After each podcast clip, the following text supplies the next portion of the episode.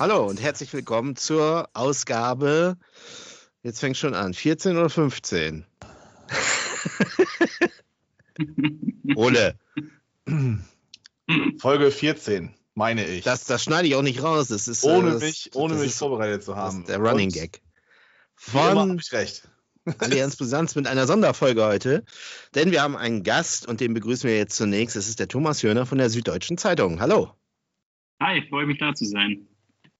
Wir freuen uns auch und natürlich schöne Grüße auch nach Budjading zum Ole. Ja, die Grüße, die müssen natürlich sein. Ich grüße euch beide. Hallo. Genau, wir wollen heute dann mal, ähm, endlich haben wir mal Fachkompetenz in der Runde, können wir sagen. Das erste Mal nach, das, das erste Mal. nach wie Den viel. Vorwurf weiß ich von mir. Und ähm, ja, wollen dann ein bisschen über unsere Herzensvereine sprechen. Das passt nämlich ganz gut und das würde, würde, wäre auch so ein bisschen die Einleiten, Einleitung in die Sendung heute. Denn du berichtest ja auch über die, den HSV und über Werder Bremen und glaube auch noch die anderen äh, Nordvereine, oder? Wie äh, sieht das bei dir aus? Genau, also HSV, Werder, ähm, der glorreiche VfL Wolfsburg ist darunter, St. Pauli. Ähm, wenn Kiel mal eine Relegation spielt, äh, sind die dann auch bei uns mal interessant ähm, oder wenn sie besonders gut sind. Aber ansonsten sind das so die Hauptvereine, um die ich mich so im Tagesgeschäft kümmere. Hm. Wie kommt es überhaupt dazu, dass man von der Süddeutschen Zeitung äh, in den Norden äh, sozusagen verfrachtet wird? Also wo kommst du eigentlich ursprünglich her und seit wann machst du das? ja, könnte man jetzt so auslegen, dass die mich dort nicht mehr haben wollten im Süden. So. nee, ähm, also wir berichten natürlich so ähm, bundesweit. Ähm, also es gibt auch jemanden im Westen, es gibt jemanden in Berlin und so weiter und so fort. Also so haben wir das quasi in Anführungszeichen korrespondentenmäßig aufgeteilt. Und ich bin jetzt da seit, ja, lass mich rechnen, bei September 2020 war es, glaube ich, als ich hergezogen bin, nach Hamburg. Ähm, ohne jemals vorher in der Stadt gewesen zu sein tatsächlich. Also ähm, no risk, no fun, aber ähm, ich habe es nie bereut. Und ähm, genau, seitdem mache ich das. Ja, also Hamburg scheint dir dann auch zu gefallen. Also ich finde ja auch, äh, dass Hamburg eine sehr schöne Stadt ist. Äh, jetzt wird wahrscheinlich Ole gleich schon. Äh, Ja, aber ich glaube, ich glaub, Thomas wird mir recht geben, dass die Autobahn nach Bremen auch nicht ganz so verkehrt ist von Hamburg.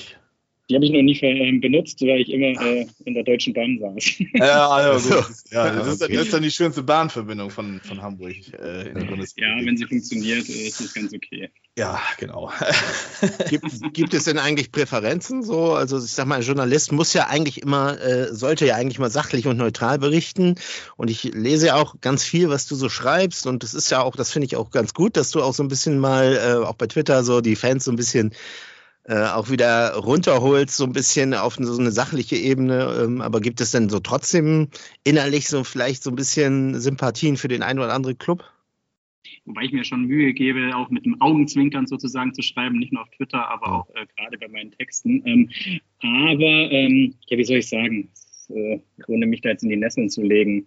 Ich finde, bei Werder Bremen arbeiten ausschließlich sehr, sehr nette Leute, sehr zuvorkommend und das macht den Verein von Grund auf sympathisch. Andererseits kann man sich dem HSV, wenn man in Hamburg wohnt, auch nur schwer entziehen und ähm, irgendwie finde ich das Volksparkstadion an einem guten Tag wuchtiger und ähm, würde es ähm, dem Weserstadion vielleicht dann irgendwie auch noch vorziehen. Ja.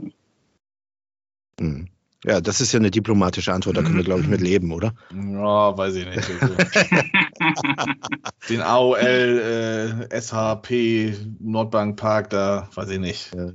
Du, äh, euer Stadion heißt Wohn in Westpark oder wie heißt das da? Noch nie Das gehört. ist ja, ist ja auch das. Ja, die sollen, erst, die sollen erst mal Geld zahlen, dann können wir darüber reden, dass wir weiterhin eventuell dieses komische Wort davor sagen. Okay, aber wir fangen äh, heute an mit dem HSV. Das ist auch so ein bisschen der Aktualität geschuldet, weil da ist ja viel passiert. Und ähm, ja, Tim Walter ist nicht mehr Trainer des äh, Hamburger Sportvereins. Und, und ich würde jetzt erstmal so damit anfangen. Also meiner Meinung nach, ich war ja persönlich dafür, dass er schon in der Winterpause ähm, hätte gehen müssen. Jetzt sind schon einige Spieltage wieder vergangen und im Grunde genommen, ja, auch diese, diese zwei ähm, Einbrüche kann man ja sagen. Äh, es ist ja so eine Berg- und Talfahrt. Ähm, wie siehst du das mit dem Zeitpunkt? Äh, ist das nicht schon ein wenig unglücklich, dass das jetzt, äh, ja, ähm, nach, nach vier Spieltagen passiert ist? Ähm, oder ist das noch rechtzeitig?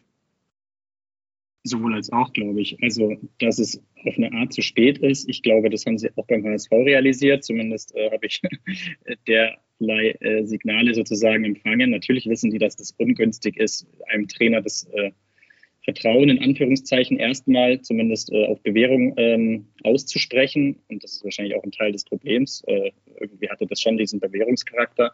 Und es ihm dann nochmal zu entziehen, und zwar nach vier Spielen und dann natürlich wo das einfach sowas von kolossal schiefgelaufen ist, natürlich, was man sich vorgenommen hat. Ne? Also ähm, mhm. es ging darum, eine Stabilität zu erzeugen und dann kriegst du einfach mal ähm, stabile acht Gegentore in zwei Heimspielen. Ähm, das ähm, hat natürlich auch irgendwie einen ja, nicht so schönen Eindruck hinterlassen ähm, bei, bei neutralen Beobachtern, glaube ich. Mhm. Jetzt äh, grätsche ich mal eben rein, bevor Daniel dich gleich wieder weiter bombardiert mit, mit äh, Fachfragen bezüglich des HSV. Was mich jetzt mal so interessiert und vielleicht interessiert es dann auch den einen oder anderen Zuhörer, du bist ja auch bei den, bei den Pressekonferenzen zum Teil mit live vor Ort. Bei der Walter PK aus wusste ich jetzt durch Daniel zum Beispiel, der hat mir das gezeigt, dass du da bist. Ähm, wie, wie ist so dieser Vibe auf so einer Pressekonferenz, wo dann ja so eine Negativnachricht, sage ich jetzt mal, ähm, verkündet wird.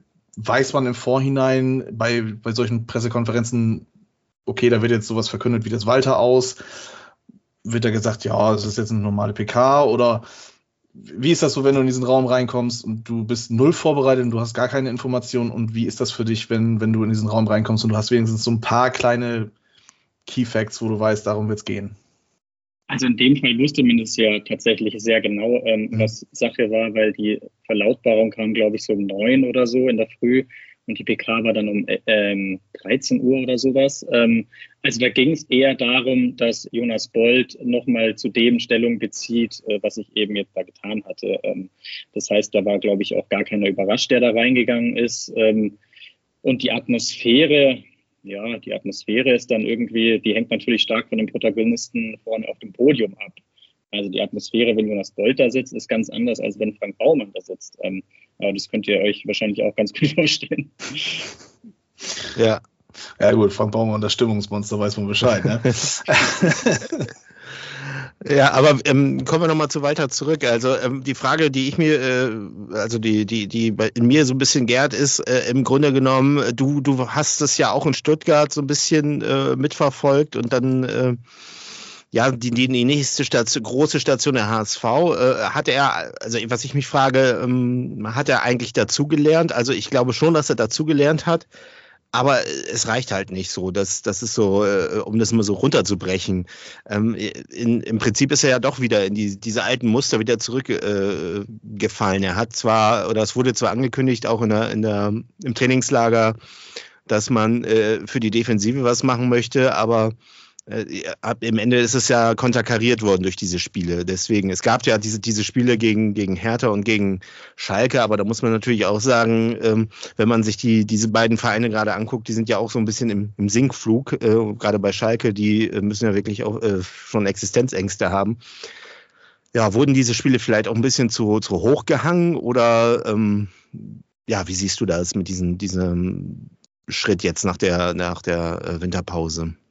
Bei Walter. Du hast auf jeden Fall was sehr Richtiges gesagt, und zwar, dass Tim Walter immer wieder in alte Muster zurückgefallen ist. Ähm, mhm. Ich habe manchmal das Gefühl, wenn ich so die Debatte verfolge, ähm, wenn es dann irgendwie um das asymmetrische Abkippen, ich äh, werfe, werfe jetzt hier ähm, bewusst irgendwelche äh, Fachwörter durcheinander, die ähm, nichts mhm. miteinander zu tun haben, aber ähm, wenn es dann so diese, diese akademische Komponente bekommt, die auch absolut ihren, ihren Wert hat und richtig ist, ähm, da wird einfach eins ähm, finde ich, sträflich mit, missachtet, und zwar, dass Tim Walter einfach es nie hinbekommen hat, dauerhaft Stabilität zu, äh, zu erzeugen. Und das über alle Stationen hinweg. Und das ist auch etwas, was man beim HSV ganz klar jetzt registriert hat, ähm, wo man dann gesagt hat, ähm, man hat probiert, auf ihn einzuwirken. Man hat probiert, dauerhaft ihn zu, zu das sagt man auch ähm, relativ offen, was heißt offen, ähm, zumindest hinter den Kulissen. Ähm, man hat probiert, ihn auch zu einem besseren T Trainer mitzuentwickeln. Das war das mhm. Ziel, dass Tim Walter natürlich auch mit dem HSV zu einem besseren Trainer wird. Und mhm. dass man tatsächlich dann irgendwann und in meinen Augen etwas zu spät dann auch resigniert gesagt hat, ähm, es tut mir leid, es hat keinen Sinn mehr. Es, der Mann ist auf diesem Niveau vielleicht sogar ähm, gefangen, weil er sich selbst nicht ähm, entwickeln möchte, weil er nicht bereit ist, ähm, so viel ähm, von ja an, an, Ratschlägen und auch an fremden Einflüssen in sein Spiel einzubauen und das reinzukomponieren und zwar dauerhaft reinzukomponieren, dass er einfach ja ähm, ein Holstein-Kiel-Trainer vielleicht einfach bleiben wird. Mhm. Also, äh, wie, das habe ich mich auch schon gefragt. Äh, glaubst du, dass er relativ schnell wieder, äh, sage ich mal, äh, eine, eine Position zum Beispiel in der zweiten Liga bekommt? Weil er, es ist ja schon sehr, sehr speziell, was er da äh, veranstaltet. Also, ich frage mich, auf welchen Verein das dann überhaupt grundsätzlich passt, weil, ähm, ja, also äh, deswegen, was meinst du? Also sieht man ihn, wird man, sieht man ihn bald schon wieder? Nee, also kurz und knapp äh, glaube ich nicht. Also ähm, ja. das gehört nämlich auch sozusagen aus, zu meinem Jobprofil sozusagen dazu, dass ich probiere, ähm, den Blick zu weiten und meine Gesprächspartnerauswahl ähm, auch zu weiten und jetzt vielleicht nicht jeden Tag am Trainingsgelände bin und dort äh, quasi die, die ähm, keine Ahnung, detaillierte Entwicklung, äh, was ist ich, der Trainingsleistung von irgendwelchen Spielern verfolge, aber tatsächlich irgendwie so diesen Branchenüberblick ähm, versuche mir ähm, weit, weitestgehend irgendwie ähm, anzutelefonieren oder ja, wie auch immer man das dann macht. Und ähm, man kann einfach sagen, dass Tim Walter hoch verbrannt ist. Also und es also mir fehlt mir völlig die Fantasie, welcher Erstligist mhm. vor allem, aber auch welches Team unter den ersten acht in so einer zweiten Liga mhm. so ein so ein Wagnis eingeht und den als Trainer holt. Das ist eigentlich relativ ja, das ist relativ ausgeschlossen. Natürlich kann irgendjemand auch sagen, hey, wir befinden uns in so einer Situation, irgendwie auch in so einer Identitätskrise, wie es beim HSV ja der Fall war, als mhm. Tim Walter kam. Und da hat er auch sehr viele gute Sachen bewirkt. Ich glaube auch, dass er für zwei Jahre echt ein guter Trainer war.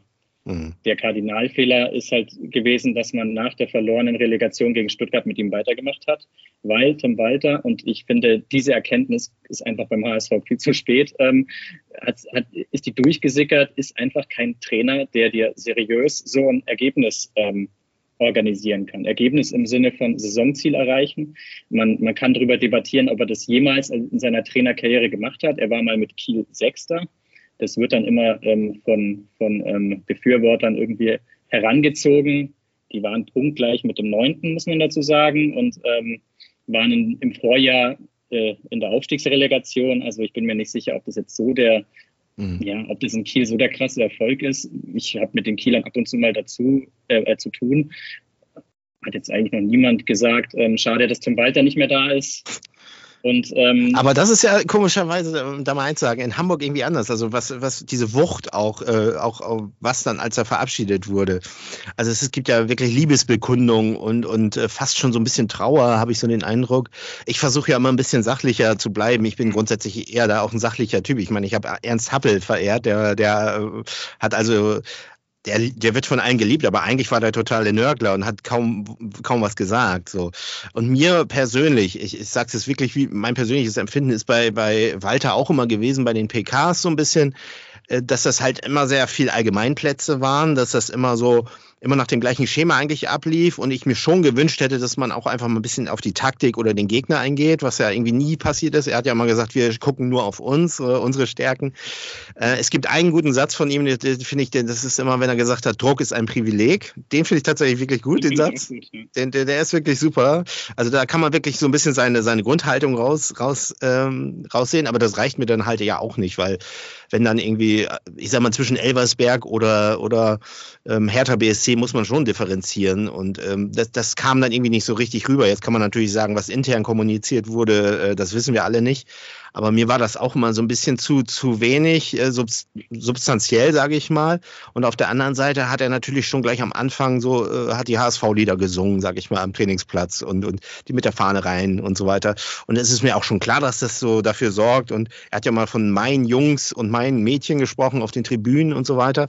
Äh, also mir ist schon klar, warum auch, ähm, warum das so ein bisschen äh, so dazu führte, zu diesen emotionalen äh, Reaktionen. Es hat ja auch unheimlich lange gedauert, bis dieser Schritt jetzt vollzogen wurde. Ich glaube, das hat auch damit zu tun. Und ich weiß nicht, ob diese Emotionalität, die hat das Ganze so ein bisschen dieses Rationale, finde ich, überdeckt und, und, und so diesen Blick so ein bisschen verklärt, äh, dass man eigentlich vielleicht schon viel, wie du sagst, ja auch schon viel früher diesen Schritt hätte machen müssen weil eben diese emotionale Bindung da war und, und äh, die wollte man einfach irgendwie nicht durchbrechen. Und ich glaube auch, dass das da hängt damit mit diesem HSV-Problem zusammen, dass man eben in diesen letzten 20 Jahren, ich weiß nicht, glaube ich, 26 Trainer habe ich, glaube ich, gesehen, äh, verschlissen hat.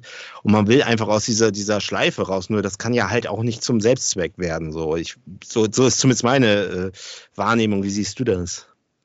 Ganz genauso. Also dem ist eigentlich äh, überhaupt nichts hinzuzufügen.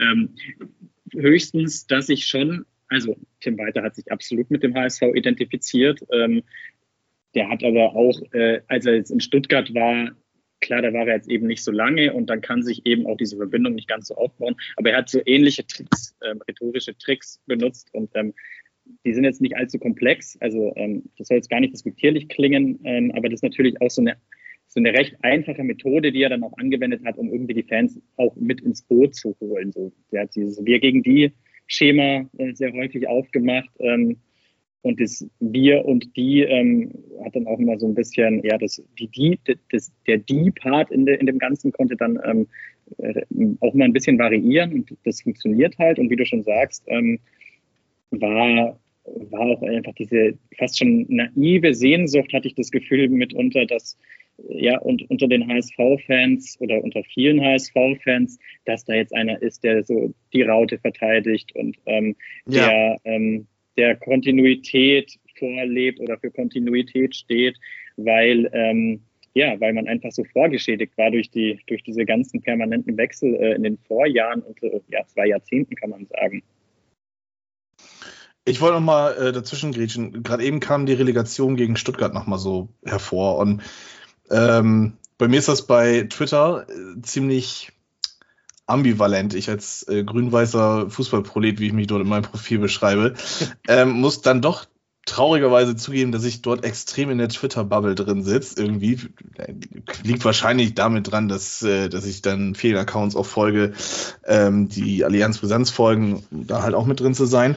Und was ich da beobachtet habe, schon nachdem man nur die Relegation erreicht hatte, das war ja schon ein enttäuschendes Ergebnis, ähm, wurde ja schon teilweise gesagt, so, mh, hm, das, das Ziel Ausstieg wurde ja nicht direkt erreicht. Also selbst wenn wir jetzt aussteigen sollten, es ist jetzt das dritte oder das zweite Jahr war es ja dann in dem Fall, jetzt ist er ja im dritten Jahr gewesen. Korrigiert mich, wenn ich da falsch liege. Ähm, und da wurde schon teilweise gefordert, dass man vielleicht dann nachdenken sollte, die, die Position neu zu besetzen. Und ich gehöre jetzt dann so zu, zu den Leuten, die malen sich dann gerne mal so ein Luftschloss, was wäre gewesen, wenn. Und ähm, da würde mich jetzt mal deine Expertise tatsächlich interessieren. Wo wäre der HSV, wenn man, ich benenne jetzt kein, kein, keine Person, aber wenn man einen neuen Trainer zur neuen Saison eingestellt hätte? Ja, von der Person hängt es natürlich existenziell äh, zentral ab. Ähm, ich glaube, worauf man sich schon auch verständigen kann. Und mein Eindruck war jetzt irgendwie auch in den vergangenen Tagen, dass man beim HSV, obwohl man Tim Walter ja wirklich bis zum Schluss ähm, mit allem, was man hatte, auch geschützt hat. Und, und das verstehe ich auch, ähm, weil, das nicht, weil natürlich die Kritik dann gerade in den vergangenen Wochen groß wurde. Und wenn du deinen Trainer hast, dann musst du ihn auch schützen. Ähm, aber ich glaube, man hat beim HSV jetzt schon realisiert, dass das womöglich vielleicht nach dieser verlorenen Relegation, da war das eben so, dass äh, Jonas Bolt unmittelbar danach ähm, 10, 15 Minuten, nachdem man da, ich weiß, weiß gar nicht mehr, was war das Endergebnis, beide Spiele aufsummiert, das war ja wirklich eine miese Klatsche, 7-1 oder so. Ja, ähm, ja. Ähm, hat er auf die Frage, ob es mit dem Trainer weitergeht, hat er selbstverständlich gesagt. Ähm, hm. ja, so ein bisschen trotzig. Ne? So, so, ja. Genau, ja. So, so, ist Jonas Bolt so, der, der will quasi die Botschaft ähm, in aller Autorität, ähm, die er hat, ähm, dann platzieren. Und ähm, hat er gemacht. Ähm, mich hat es ehrlich gesagt gewundert, weil, weil man durchaus ähm, sich äh, Fragen stellen musste nach, nach dieser Saison, die da vorangegangen ist. Sie ist natürlich ähm, am letzten Spieltag sehr, sehr bitter dann zu Ende gegangen. Nichtsdestotrotz, das haben auch beim HSV alle gewusst, sind die Fehler davor passiert. Und ähm, man kann es einfach auch runterbrechen und das habe ich auch in den vergangenen Tagen vom HSV gehört. Ähm, du kannst halt nicht mit den mit anderen Spielern, mit verändertem Personal einfach deinen Fußball so weiterspielen, wie du es ähm, ja in deiner idealen Welt ähm, für richtig empfindest. Und zwar fiel einfach Vuskovic aus. Tim Walter war es bis drei Spieltage vor Schluss circa egal und hat ähm, keine Mechanismen ähm, irgendwie zumindest mal graduell angepasst und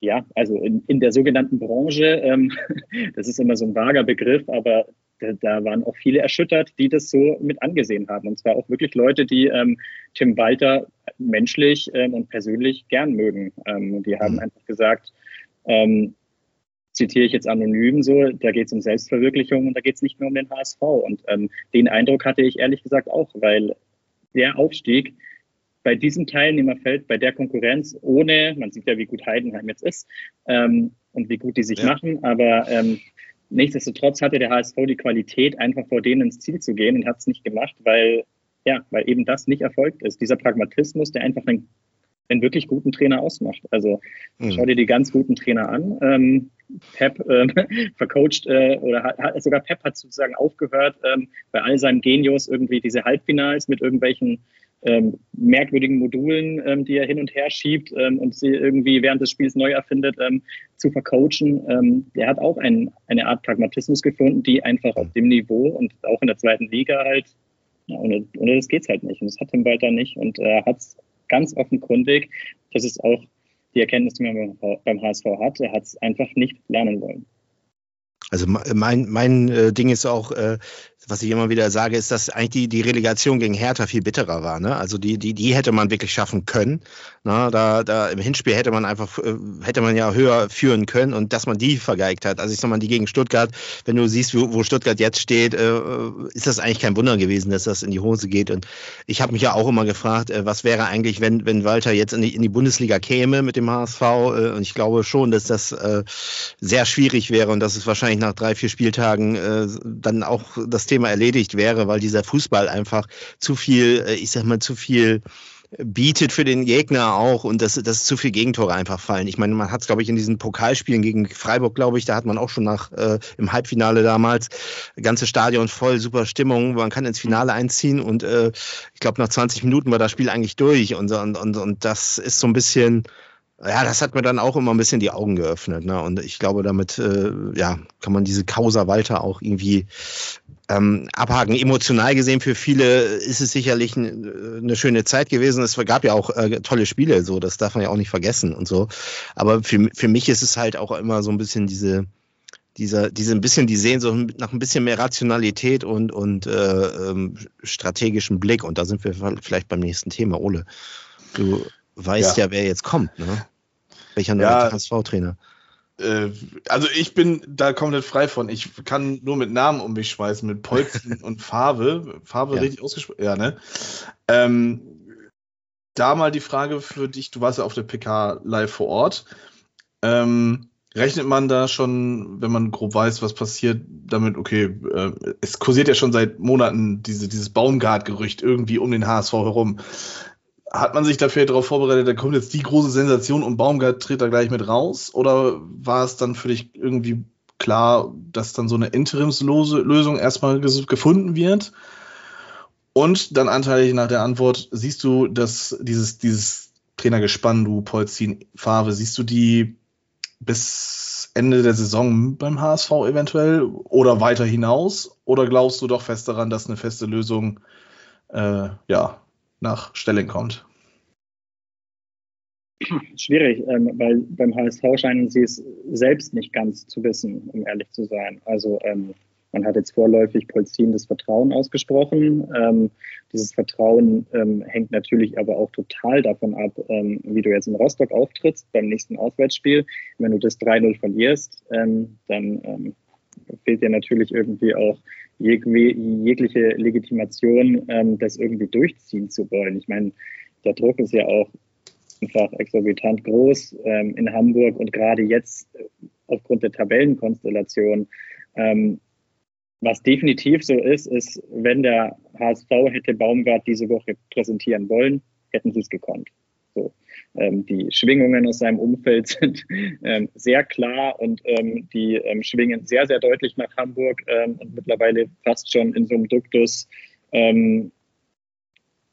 Ja, wieso ruft ihr mich eigentlich nicht an? Ich stehe zur Verfügung und wenn ihr das nicht langsam macht, dann werde ich mir vielleicht auch etwas anderes überlegen. Also es ist schon ehrlich gesagt schon ein bisschen verwunderlich und ähm, beim HSV habe ich vernommen, hält man äh, Baumgart für einen interessanten Trainer. Ähm, das tut man gar nicht in Abrede stellen oder so, aber man hat ihn einfach noch nicht kontaktiert und ähm, natürlich kann das jedwede Erwägung auch haben. Ne? Also mhm. ähm, was, was, was ich so ein bisschen vernommen habe, ist, ähm, dass man mit Walter schon einen sehr emotionalen, aufbrausenden Typen hatte und sich jetzt nicht sicher ist, ob die Mannschaft nicht einen anderen Impuls gerade braucht. Und das führt wieder zurück zu Polzin, der sehr gut beleumundet ist in der, äh, jetzt fällt das Wort wieder, nee, ich sage nicht das Wort Branche, aber ähm, der, der, der hat wirklich einen sehr, sehr guten Ruf und ähm, ist aber natürlich auch eher so ein Theoretiker. Und ähm, Mhm. Manche HSV-Fans haben ja schon irgendwie angefangen, zumindest in sozialen Netzwerken, da die Parallelen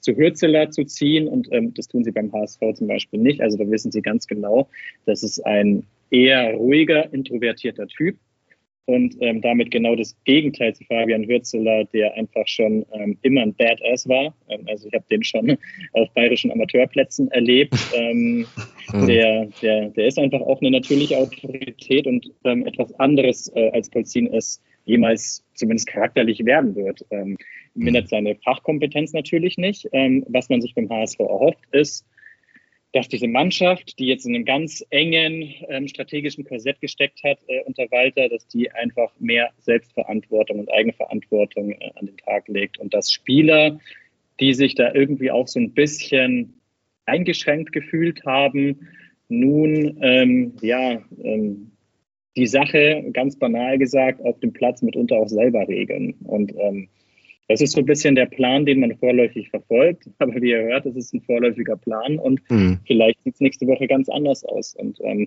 das ja.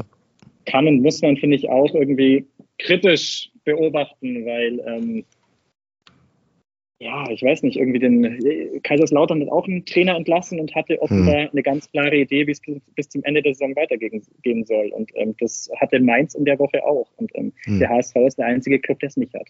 Ich, ich finde auch, ich finde die Entscheidung eigentlich total mutig, weil normalerweise würde ich jetzt sagen, ich meine, ich finde, also was ich bislang von Polzin so auch, auch, auch gesehen und gelesen habe. Es gibt auch dieses eine YouTube-Video, glaube ich, wo er, äh, glaube ich, anderthalb Stunden über Taktik redet, was, äh, also auch, ich komme da auch nicht mehr mit, aber also man merkt, er ist schon Fachmann. Aber ich finde, er, er wäre eigentlich eine perfekte Lösung eigentlich für den Sommer gewesen. Wenn es nicht klappt, sozusagen mit ihm, dann äh, irgendwie wird tatsächlich sowas, so eine Art, äh, in, diesem, in dieser Kombi mit Farbe auch, so Neuaufbau zu machen, weil ich finde es deswegen mutig, weil wenn es jetzt wirklich in die Hose geht, ist er ja im Grunde auch schon wieder verbrannt. Äh, in, in Hamburg geht das ja ganz schnell. Also wenn so ein junger Trainer, der, der jetzt auch sagt, okay, ich mache das, aber wenn jetzt wirklich tatsächlich in Rostock das nicht funktioniert, ja, dann haben wir Montag die Diskussion und dann wird wahrscheinlich Baumgart vorgestellt, ja, was ist dann mit, mit Polzin und mit Farbe? So, die sind dann auch schon so ein bisschen verbrannt. Deswegen hätte ich persönlich auch wahrscheinlich äh, eher zu dieser Lösung tendiert, irgendwie okay, holst den Baumgart erstmal bis Saisonende, er versucht es mit dem Aufstieg und dann geht's, äh, verlängert sich der Vertrag. Wenn nicht, dann setzt man sich nochmal an den Tisch, macht vielleicht einen kompletten äh, Re Reset sozusagen mit dem jungen Trainer und, und, und also das hätte ich zumindest, ich sag mal, logischer, als logischer empfunden. Also so äh, äh, sieht das so ein bisschen danach aus, okay, wir so eine Notlösung jetzt fürs Wochenende und dann gucken wir mal, wie das Spiel ausgeht. Und das von einem Spiel abhängig zu machen, ist auch ein bisschen schwierig. Und äh, auf der anderen Seite muss man auch sagen, im Grunde braucht der HSV jedes Spiel jetzt jetzt, um, um Punkte zu sammeln, um irgendwie irgendwann mal ein Polster aufzubauen oder irgendwie sich da mal oben abzusetzen, weil meine These ist ja schon seit Jahren, dass der HSV nur dann aufsteigen kann, wenn er im Grunde sich da oben mal irgendwann absetzt. Und solange er da immer in diesen Top 3 oder Top 4 sich da so rumbewegt und mit, mit Punkten, ein, zwei Punkten Abstand und ist dann auf so, so ein ähm, Finish am Ende ähm, äh, wenn das auf so ein Finish am Ende hinausläuft, dann, dann ist ja immer das große Scheitern da. So, das ist ja auch so ein bisschen so dieses äh, Grundmotiv, äh, wovor jeder HSV-Fan auch immer so ein bisschen Angst hat. Und ähm, ja, deswegen ähm, hätte ich auch eher, sage ich mal, so eine Lösung äh, präferiert, würde ich mal sagen. Also ich finde es jetzt nicht verkehrt, dass, dass, mhm. äh, man, dass der HSV das jetzt auch so macht. Ähm, denn äh, was jetzt gerade gesagt worden ist von Thomas, ist, äh, dass dass der HSV, also so sehe ich das jetzt als Außenstehender, der HSV gehört immer so zu den großen Favoriten in dieser Liga. Und man vergisst immer noch, dass der HSV jetzt seit sechs Jahren in dieser Liga vergebens versucht aufzusteigen. Und ich glaube, man, man ist beim HSV einfach noch nicht so wirklich jetzt an dem Punkt angelangt, sich einzugestehen, okay, wir sind gerade einfach jetzt mittlerweile ein gestandener Zweitligaverein die Ambition und die, die Tradition und sowas vom HSV sollte natürlich immer sein, wieder in die Bundesliga zurückzukommen. Das ist, das steht außer Frage. Aber ich finde, so äh, jetzt die, die Vorstellung von Polzin erstmal und nicht überhastet Baumgart einzusetzen. Denn bei all der Euphorie über Baumgart um diesen Typen herum, der ja ähnlich wie Walter in Köln ja auch solche, solche Tricks, weniger rhetorisch, er ist kein Rhetorikmonster, das wissen wir alle, aber dann ich eher auf. Nicht dann aber, ja, aber dann eher so auf dieses Emotionale, wenn ich daran denke, dass der da in, in irgendwelchen Kostümen an Karneval in, auf dem Kölner Sportplatz mit rumgezappelt ist. Ähm, ja, das wird in Hamburg aber nicht ankommen. Nein, das wird natürlich in Hamburg nicht ankommen. Aber wenn er dann da auch wie Tim Walter anfängt, dann Hamburg meine Perle erstmal zu singen vorm Training, immer mit den, mit den Spielern an der Hand gehalten. Ich finde, die Frage sollte viel eher mal gestellt worden sein, ist Baumgart überhaupt der Richtige? Weil das finde ich ganz, ganz korrekt. Einfach jetzt mal sozusagen Understatement setzen, jemanden, der eher introvertiert äh, auf der Trainerbank sitzt, als einen extro extrovertierten TNT-Block dahin zu setzen, mhm. äh, der vielleicht überhastet. Und was bei Baumgart ja auch bekannt ist durch die Köln-Situation, äh, Baumgart hat massive Probleme ähm, mit anderssprachigen Spielern, weil er selber im, im Englischen ja nicht Fach, gerecht da ist. Ich weiß jetzt nicht, wie ich das ausdrücken soll. Ähm, Quelle ist da tatsächlich ein, ein, Video von, von Calcio Berlin auf YouTube. Äh, weiß nicht, ob euch die beiden, die bekannt sind. Ähm, da wurde das mal wirklich thematisiert. Und, und wenn man, wenn der HSV ja jetzt Baumgart verpflichten sollen würde, und wir gehen jetzt mal davon aus, der schafft's mit dieser Emotionalität, mit dieser brachialen Wucht, den HSV irgendwie auf Platz zwei zu hieven oder vielleicht in die Relegation zu, zu bringen und die da durchzuboxen. Gegen also Köln. meine, gegen Köln, gegen Darmstadt. Also dieses Jahr scheint die Relegation ein bisschen einfacher zu sein, Daniel. Äh, ich mache dir vielleicht ein bisschen Hoffnung. Ja, ich, ich gehöre auch nicht zu den Leuten, die, ich, ich, lese das ja auch, die sagen, also bevor wir Relegation spielen, wieder, wieder Platz 4. Also sowas, äh, sowas kann ich ja überhaupt nicht ab. Also wenn man die Chance hat, sollte man sie immer, äh, immer nutzen, okay. Aber bei so, ja. bei so, so äh, Transfers etc., was ja auch ein elementares Ding ist und Neuverpflichtung, womit der HSV sich ja auch beschäftigen muss, zwangsläufig mit einem neuen Trainer, würde ja dann die, die Causa oder die Personalie ähm, Baumgart dieses, dieses Riesenkonstrukt von globalen Transfernetzwerken ja ziemlich massiv auf deutsche Spieler, schweizerische Spieler, österreichische Spieler und vielleicht ein paar Niederländer, die an der Grenze groß geworden sind, ein paar Belgier, denen. Das, das würde ja den HSV massiv einschränken. Also wäre Baumgart überhaupt, wie gesagt, der, der Richtige für den HSV, egal in welcher Situation man jetzt gewesen wäre, ob man jetzt einen introvertierten Trainer gehabt hätte und den rausgeschmissen hätte oder extrovertiert auf extrovertiert folgt. Ich sehe total den Punkt und ähm, ich finde, es gibt nicht viele negative Aspekte aus HSV-Sicht, was den Trainer Steffen Baumgart angeht. Ähm, das, was du geschildert hast, wäre tatsächlich etwas. Und das ist etwas, was man natürlich dann evaluieren müsste und vielleicht auch so wie man den Trainer Walter besser machen wollte, auch den Trainer Baumgart äh, besser machen wollen müsste. Ne? Also, mhm. dass, dass man dann eben auch zueinander findet und sagt, du Steffen, ähm, vielleicht gehst du, keine Ahnung, äh, zwei Stunden in der Woche in die Volkshochschule und ähm, lässt dich einfach ein bisschen ähm, mehr drauf mhm. ein, ähm, dass du eben auch ähm, vielleicht deine Assistenten dann auch mal irgendwie ähm, eine taktische Anweisung machen lässt. Ähm, ich muss sagen, ich weiß jetzt ehrlich gesagt nicht, wie gut äh, Tim Walter im Englischen war, ob der jetzt, wenn die jetzt einen, einen Test machen, die beiden, wer da jetzt unbedingt besser abschneidet, aber Tim Walter hat auf jeden Fall kein Problem mit solchen mhm. Spielern. Mhm. Ich glaube, da, da ist sozusagen die Um das, um das nochmal eben richtig zu stellen, also Baumgart mhm. hat ja per se kein Problem mit nicht deutschsprachigen Spielern, aber er hat sie ja. ungerne im Kader, ne? Also das nochmal genau, für die Zuhörer nochmal korrigiert. Genau. Also, Bevor das irgendein Shitstorm hier aus, ja, ja. auslöst, dass wir jetzt hier, dass wir jetzt Baumgart in die rechte Ecke stellen oder so. Nee, nee, das haben wir schon verstanden. My English is not the best. Das war natürlich nicht gemeint, ähm, aber genau, ähm, der, der hat, ähm, das ist ähm, eigentlich auch wirklich ganz, ganz gut verbrieft, ähm, sehr viel Wert darauf gelegt, dass äh, Amtssprache beim ersten FC Köln äh, Deutsch ist. Ähm, und das, das, das würde eigentlich, also wenn ich jetzt so den HSV-Kader durchgehe, ähm, die können eigentlich fast alle Deutsch. Also das wäre jetzt tatsächlich gar nicht so das große Problem. Aber klar, strategisch gesehen ähm, müsste sich Steffen Baumgart, wenn er eben auch als Trainer ähm, mehr will äh, eines Tages, muss er sich dann natürlich auch ein bisschen fortentwickeln. Ich würde mir an zwei Sachen anschließen, ähm, die ihr gesagt habt. Also ähm, was Daniel gesagt hat, ähm, das, das, Modell Baumgart kommt mal bis Saisonende und dann mal gucken, das würde es nicht geben. Also da ist er tatsächlich auch einfach ein mittlerweile zu renommierter Trainer. Ähm, da, ähm, da würde er sich nicht drauf einlassen. Und das andere ist so dieses, dieses Narrativ, ja, der HSV ist sehr lange in der zweiten Liga und daher irgendwie auch ein normaler Zweitligist. Ähm, die Karte hat ähm, Tim Walter hin und wieder auch versucht zu spielen, wenn er nicht gerade mhm. ähm, den HSV wieder sehr groß gemacht hat. Also diese Kommunikationsstrategie ja. habe ich nie verstanden, muss ich, ich sagen. auch nicht, ich auch nicht. Weil ja, ich das, das war mal so, mal so, ja. wie es ihm gerade gepasst hat, ähm, in die Situation auch hinein. Ähm, was man einfach sagen muss, der HSV hat ähm, in dieser zweiten Liga die mit Abstand besten Möglichkeiten, er hat den mit Abstand besten Kader und da kommt noch hinzu, ähm, er hatte im Vergleich zum Beispiel zu Schalke, die ja irgendwie jedes Mal einen Neubeginn machen müssen und ähm, da irgendwelche, äh, wie soll ich sagen, ähm, äh, Trümmerteile wieder zusammenfügen müssen, ähm, hat mhm. er jetzt lang genug Zeit gehabt, eine Strategie und einen Kader zu entwickeln. Und Entwicklung war ja gerade bei Tim Walter ähm, immer wieder ein großes Thema, dass er wirklich eine sehr gefestigte und ähm, ausbalancierte Mannschaft hat. Und ähm, deswegen ist es ja umso erschütternder, muss man eigentlich in der Deutlichkeit sagen, was der HSV eigentlich bislang für eine Saison gespielt hat, weil die Möglichkeiten einfach dermaßen gut sind. Ähm, und ich möchte den Kader jetzt nicht irgendwie mit Manchester City oder so gleichsetzen, aber es ist einfach, es ist individuell der beste Kader, es ist der teuerste Kader. Ähm, er ist mit Sinn und Verstand zusammengesetzt worden und er hat, was das, also wenn man da die Ableitung dann trifft, ähm, einfach unfassbar wenig ähm, Ertrag geliefert. Ja, aber also kommen wir mal so ein bisschen von, ja. von diesen, von diesen Trainerdiskussionen. Wir reden ja jetzt schon mhm. fast eine Dreiviertelstunde bald. Ähm, kommen wir mal eher so zu diesen, zu diesen vereinsinternen Abläufen.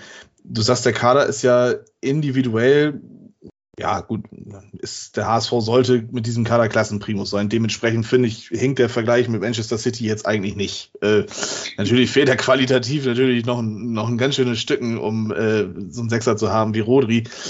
Ähm, aber so, der ist ja gut zusammengesetzt, aber ich finde, so beim HSV fehlt mir so diese, dieser, dieser Mut zum Risiko. So mal wirklich Transfers zu tätigen vor der Saison, wo man sagt, oh, das ist jetzt echt eine Wundertüte. Das kann voll nach hinten losgehen, das kann aber auch volle Kante einschlagen. Also als Narrativ mal genannt hier Navigator bei Werder Bremen, der ist natürlich jetzt nicht eingeschlagen, da brauchen wir jetzt nicht drüber diskutieren. Aber das ist so, das ist so ein, so ein Transfer. Ein Gegenargument. Es ist ein Gegenargument, ja. Es Kommen wir nachher noch. Ist aber, so, ist aber so ein Transfer tatsächlich, der, der ein gewisses Risiko ja birgt. Ähm, auch so sich so Namen reinzuholen tatsächlich und ähm, dann vielleicht da irgendwie was draus zu schaffen. So, wenn ich jetzt mal so ja. zurückdenke, so Hatzi Kadunic ist jetzt so ein Transfer, der fällt mir ein, der wird getätigt in, im Laufe dieser Saison oder zu Beginn der Saison. Und sonst fällt mir jetzt keiner ein, der irgendwie auch die Chance hatte, als, als junger Spieler in die zweite Liga zu kommen, sich zu entwickeln und ja gut, Ferrei könnte man vielleicht da nennen, aber der war halt in der Vorsaison, meine ich, auch schon in der zweiten Liga. Aber ich finde, der wird auch immer auffälliger, wenn ich ein HSV-Spiel gucke, dann sehe ich immer ziemlich viel Ferrei. Das ist so meine Wahrnehmung. Ist ähm, ein guter Fußballer, ja. Finde ich auch. Ist grundsolide. Ähm, aber da fehlt mir so einer, der so, der so, so richtig explodiert. So, da würde ich schon fast eher sagen, dass so der, der explodiert im Moment der Benesch ist, anhand der Scorer gelesen etc. und den, den äh, positiven Pässen etc., die da alles spielt und äh, kann man auch noch ganz tief reingehen in diese Materie, aber mir fehlt da wirklich so mal so, so, ein, so ein Ding, was richtig landet beim HSV. Ist das auch so, so ein Understatement? Ist das fehlender Mut? Ist das Fehler der Scouting-Abteilung? Woran könnte das liegen? Also ich glaube schon, dass das ähm, bewusst ist, ähm, dass man jetzt nicht diese krassen Risikotransfers tätigt, beziehungsweise es ist nicht nur vielleicht so, das ist so. Man möchte etwas, das verkündet man ja immer wieder auch, ähm, etwas kontinuierlich entwickeln, hat es ja auch die vergangenen Jahre gemacht. Mhm. Also Tim Walter hat ja zum Beispiel auch Ludovic Reis äh, deutlich besser gemacht oder Robert Glatzel und mhm. all solche Spieler haben eine extreme Entwicklung unter ihm auch vollzogen. Ähm, dieses Jahr ist man halt dann in der Hinsicht all in gegangen. Nicht unbedingt, dass man irgendwie krasse Ablösen gezahlt hat, sondern man hat ähm, in Hatzikadunic und Van der Bremt zwei eigentlich, so war zumindest auch vor der Saison zu hören. Und ähm, der eine, Van der Bremt, hat es auch gezeigt, ähm, eigentlich zwei für die zweite Liga deutlich überqualifizierte Fußballer für ein Jahr ausgeliehen. Das ähm, mhm.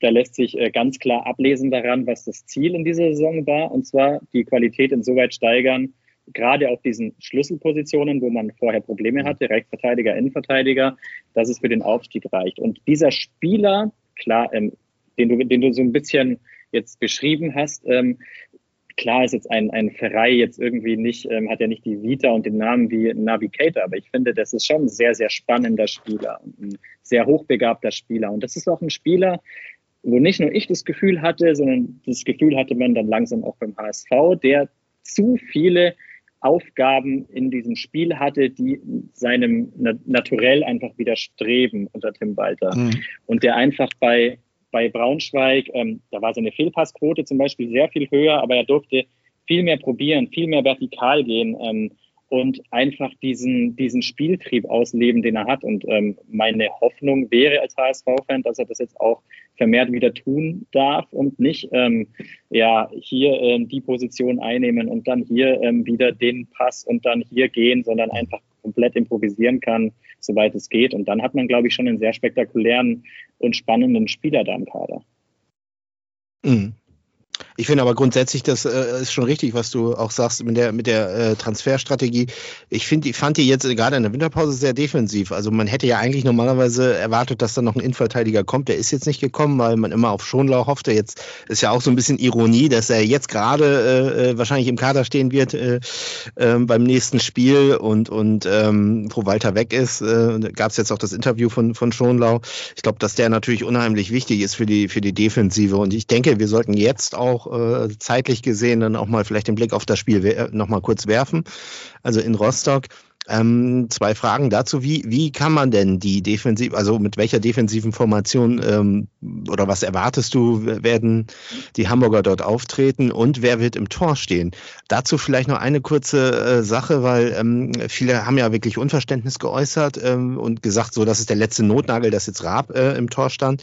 Ich muss allerdings sagen, dass ich konnte das durchaus, das, also diese Maßnahme von Walter durchaus äh, verstehen. Ich glaube auch, dass da Sven Höh und äh, Polzin wahrscheinlich auch mit mitgesprochen gesprochen haben.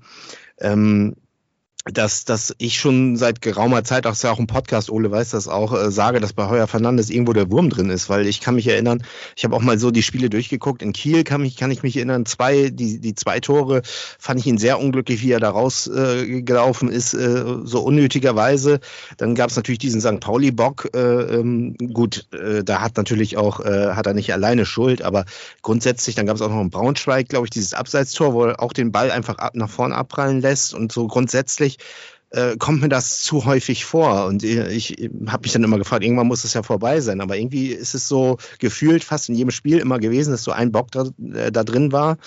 Dann hat er natürlich danach wieder gute Paraden gezeigt. Aber also ich fand, fand schon, dass das äh, äh, also schwierig war und das strahlt natürlich auch so auf so eine Abwehr, die sowieso schon geschwächt ist, dadurch, dass das eben Vuskovic schon länger ausfällt und Schonlau jetzt auch. Das strahlt natürlich auch so ein bisschen auf die Defensive aus.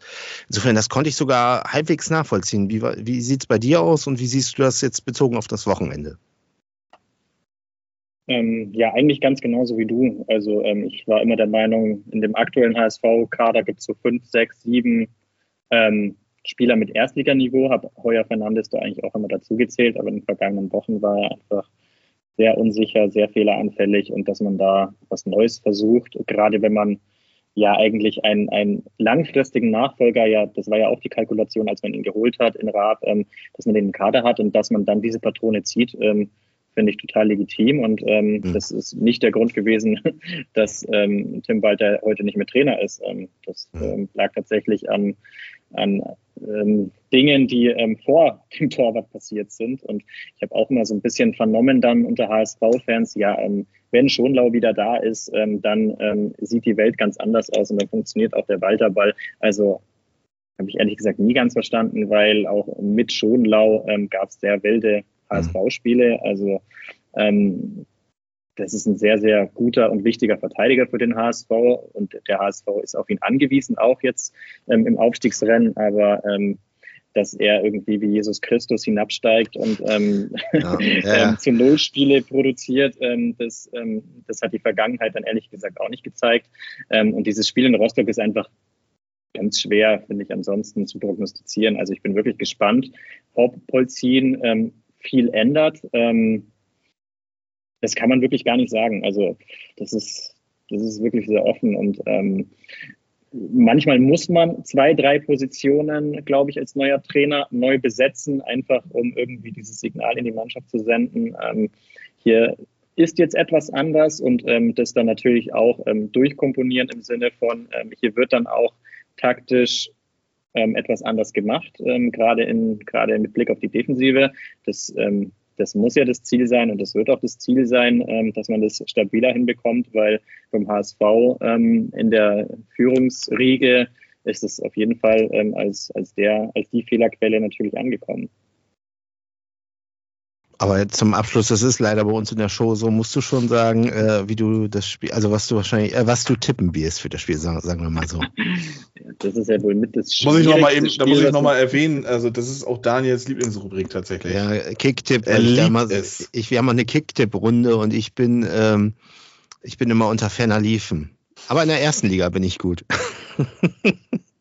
Boah, es ist wirklich extrem schwer. Da ist wirklich von einem 0-3 bis zu einem 3-0-Sieg gefühlt alles drin. Ich habe wirklich ja. gar kein Gefühl dafür und sage jetzt einfach 2-1 HSV. Und letzte Frage: Raab oder Heuer Fernandes im Tor? Ja. Nein, als auch mein Gefühl. Okay, ich denke, der HSV-Blog ist äh, äh, umfassend. Nee, ich habe noch eine Frage. Eine noch. Frage hat er noch, okay.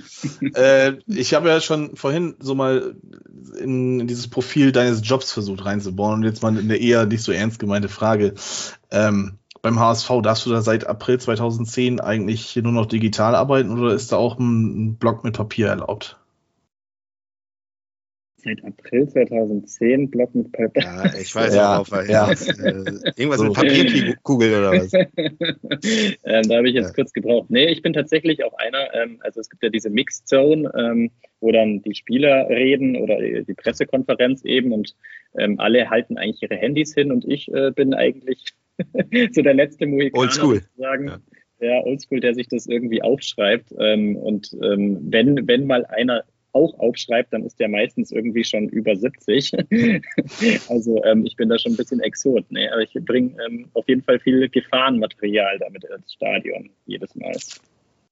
Also wirst du noch geduldet? Ja, noch. ja gut, dann haben wir, glaube ich, soweit den HSV ähm, ja, abgearbeitet, abgehakt, wie auch immer. Äh, kommen wir nun zum angenehmen Teil der Arbeit heute hier, den, den wir machen müssen. Und wir äh, begeben uns jetzt virtuell einmal auf die Autobahn von Hamburg nach Bremen. Ähm, wie sieht der Kontakt bei dir jetzt persönlich, also persönlich, aber auch halt jobbedingt mit dem SV Werder aus? Wie oft bist du vor Ort? Was verbindest du mit diesem Verein? Was ist so das Highlight der letzten Wochen, was, wo du sagst, äh, darüber habe ich gerne berichtet, beziehungsweise nicht so gerne berichtet? Ja, also ich glaube tatsächlich, dass ich ähm, einfach als erste Liga ist und das natürlich auch bei uns so ein bisschen hierarchisch ähm, ja, dann irgendwie ähm, geplant ja, du darfst wird. Schon wichtiger ähm, sagen. Du darfst schon wichtiger ja. sagen. nee, aber ich habe mit Sicherheit mehr ähm, Werder-Spiele im Stadion gesehen als HSV-Spiele, würde ich jetzt mal sagen. Ähm, nimmt sich wahrscheinlich nicht viel, aber dürfte wahrscheinlich schon so sein, weil ich dann natürlich dann auch bin, wenn die Bayern da sind und so. Ne? Also mhm ähm, und berichte dann eh, tatsächlich dann eher so auch, was, was die Bayern gemacht haben an solchen Tagen. Aber ähm, ja, ansonsten ähm, hast du gefragt, worüber ich gerne berichtet habe. Da habe ich jetzt nicht so viel berichtet, aber mein, ähm, ich fand es ganz nett. Äh, vergangene Woche zum Beispiel, da war ja diese 125-Jahr-Feier, also ging ja dann schon im Stadion los. Und dann war eben auch noch eine kleine Party sozusagen oder irgendwie alte Werft mhm. hieß es. Ähm, ich weiß gar nicht genau, in welchem Stadtteil das liegt, ähm, aber da waren ist nicht, ganz, ist nicht ganz weit weg. Ich glaube, das müsste sogar ja. fast noch im Viertel mitgelegen haben. Also ja, das war, glaube ich, schon ein bisschen, weil, also musste man schon ein bisschen laufen, glaube ich. Ja. Ähm, war auch ein bisschen mit dem Auto dann, ähm, aber ja, und da waren halt alle alten Legenden, also nicht alle, aber ähm, sehr viele. Also ähm, ich ähm, habe mich tatsächlich äh, sehr gefreut, Diego zu sehen, ähm, der dann irgendwie dann mit der Brasil Connections ähm, da ähm, sich eine Ecke gesucht hatte, äh, mit Naldo, Ailton und so. Die waren dann auch so ein bisschen mehr unter sich. Da habe ich kurz überlegt, ob ich eine Premiere quasi mir selbst zumute, und zwar nach einem Foto frage. Äh, es gibt ja irgendwie Journalisten, ähm, die haben alles voll tapeziert mit irgendwelchen Interviewpartnern. Ich habe noch nie ein mhm. Interview mit irgendwem gemacht, äh, ein Foto, Interview mit ja, das war schlecht. Ne? ein Foto äh, mit irgendwem gemacht. Mit Diego habe ich es mir kurz überlegt, ob ich ihn mal frage. Ich bin ja sogar halber Brasilianer ähm, ähm, oh. und ähm, hätte dann tatsächlich da irgendwie auch noch ähm, diese Sprachbarriere einigermaßen überwinden können, aber habe dann irgendwie doch abgesehen. Aber die Party und ähm, das, was dieses Feeling, was da geherrscht hat, so mit diesen alten Legenden, die da überall durchs Bild laufen, das fand ich schon, schon ganz nett. Aber Arte Moss war leider nicht da, glaube ich. Das ist ja die größte Legende bei Werder. Ey, das, ist, das, das, das, ist dann der, der SVW-Running Gag, den haben wir dann also auch heute abgehakt, siehst du. Ja. Mal Petri wir. War weg, Victor also ohne Scheiß, äh, in den Vorberichten, als ich das gelesen habe, ich habe mich echt, äh, am meisten habe ich mich darüber gefreut, dass wirklich Pekka Lagerblom und Petri Pasan mhm. mit vor Ort sein durften halt. Ne? Also das ist ja Pekka Lagerblom, gut, der gehört halt zur, zur Doublesieger-Mannschaft, aber mit Ruhm bekleckert hat er sich ja jetzt auch nicht in dieser Saison. Mhm. Ähm, ja, du hast jetzt schon angesprochen, das Heidenheim-Spiel. Ähm, du hast auch am 11. oder beziehungsweise wurde über die SZ ein Artikel von dir äh, am 11. Februar veröffentlicht. Bei Werder lernen sie nie aus, hast du geschrieben. Ähm, du schreibst in deinem Artikel, dieser Optimismus ist noch da. Jetzt erklär mir mal, wie du diesen Optimismus bei Werder noch siehst. Einem Werder-Pessimisten, der ja. jetzt gegen, gegen Köln ähm, wirklich schwarz sieht. Weil, also schwarz ist jetzt auch übertrieben. Ich kriege das auch tatsächlich im Werder-Umfeld mit. So, wenn es dann mal gut läuft, dann ist man irgendwie in so einer Euphoriewelle und lässt sich dann halt auch mal gerne dann zu irgendwie was äh, hinleiten. Und überspitzt gesagt hatte ich das Gefühl tatsächlich, dass man sich irgendwie auf diese 125-Jahresfeier im Stadion auch verlassen hat und ja, Heidenheim schlagen wir. Und ja, dann ist so eine sieben Niederlagenlose Serie halt auch mal schnell futsch. Ähm, wie machst du das, also woran machst du das aus, dass dieser Optimismus noch da ist? Und glaubst du, dass dieser Optimismus, weil theoretisch gegen Heinheim hast du ja gar nicht mal so schlecht gespielt, bis auf die ersten 15, 20 Minuten. Ähm, wie schafft man das jetzt gegen Köln, die ja, weiß ich jetzt nicht, ob die schon der Phönix aus der Asche sind, aber so ein bisschen geht's ja nach oben zurzeit. Vielleicht ist es auch ein bisschen Glück, gegen Heinheim war es jetzt zum Schluss, äh, gegen, gegen Hoffenheim war es jetzt zum, zum Schluss ein bisschen Pech für Köln. Wie können sie diesen Optimismus wieder in Punkte umwandeln? Ja, also ich glaube, die haben dann einen sehr realistischen Blick darauf und ähm, einfach auch zur Kenntnis genommen, dass es halt einfach ein Spiel war, wo vieles jetzt, ähm, was den Faktor Glück in Anführungszeichen angeht, jetzt nicht so gelaufen ist, gerade zum Ende hin, aber wo man zum Beispiel in der Vorwoche gegen Mainz das eher hatte und ähm, man weiß ganz genau bei Werder, in welchen Regionen man sich bewegt und ich finde trotzdem, man, also das, das Heidenheim-Spiel sollte man auf gar keinen Fall isoliert betrachten, sondern eben die vergangenen Wochen und sämtliche Entwicklungen da auch mit in den Blick nehmen. Also erstens mal, wie Ole Werner tatsächlich nochmal diverse Punkte seines Fußballs verbessern konnte. Dinge, die neben dem Platz gewesen sind, ähm, inklusive Transfers, die auch ähm, etwas über die Zukunft dieses Clubs aussagen. Und ähm, ich glaube, die Stimmung bei Werder ist zuletzt ähm, so optimistisch gewesen wie lange nicht mehr. Und ich ähm, finde, da gibt es auch ganz gute Gründe dafür, ja. Ja, Gründe gibt es ja auf jeden Fall. Also man, man, das wäre jetzt dann die nächste Frage tatsächlich. Du hast jetzt auch schon die Transfers angesprochen. Ähm, es wurde ja dann gegen Ende Januar bekannt, dass, dass ja Investoren, man nennt sie in Bremen strategische Partner, mit einsteigen mhm. und dass man so ja nun mal dann in der nächsten Transferphase im Sommer viel eher dann halt so eine finanzielle Gewissheit hat. Ähm, man hat aber trotzdem, finde ich, mit relativ wenig, was ja vor diesem Investorendeal da war, dann doch relativ viel im Winter gemacht. Und ich finde auch doch Transfers getätigt mit einer gewissen Strahlkraft. Ähm, wie hast du das wahrgenommen? So diese, diese, diese letzten Tage wieder bei Werder ist ja ein Meme, Deadline Day Baumi, ähm, dass, dass da dann doch wieder was kam, weil man hat sich dann doch auch sehr bedeckt gehalten zu Beginn. Malatini wurde dann im, ich glaube, Mitte des Monats vorgestellt, dass er dann von Defensor Justitia kam. Ähm, und dann, Toller Name übrigens. Ich wollte ja. gerade sagen, also was sind das für. Ich kenne ja nur immer noch Riga Tallinn oder was ist das? Nee, Flora Tallinn. Flora, Tallinn. Ja, ähm, und, und dann hat man ja Skelly Alvaro noch ausgeliehen und äh, Hansen Arön hat man ja auch noch verpflichten können. Wie, wie hast du das wahrgenommen? Ist das eine Strahlkraft wieder oder ja, das ist, das ist vor allem, vor allem ähm, eine Strategie.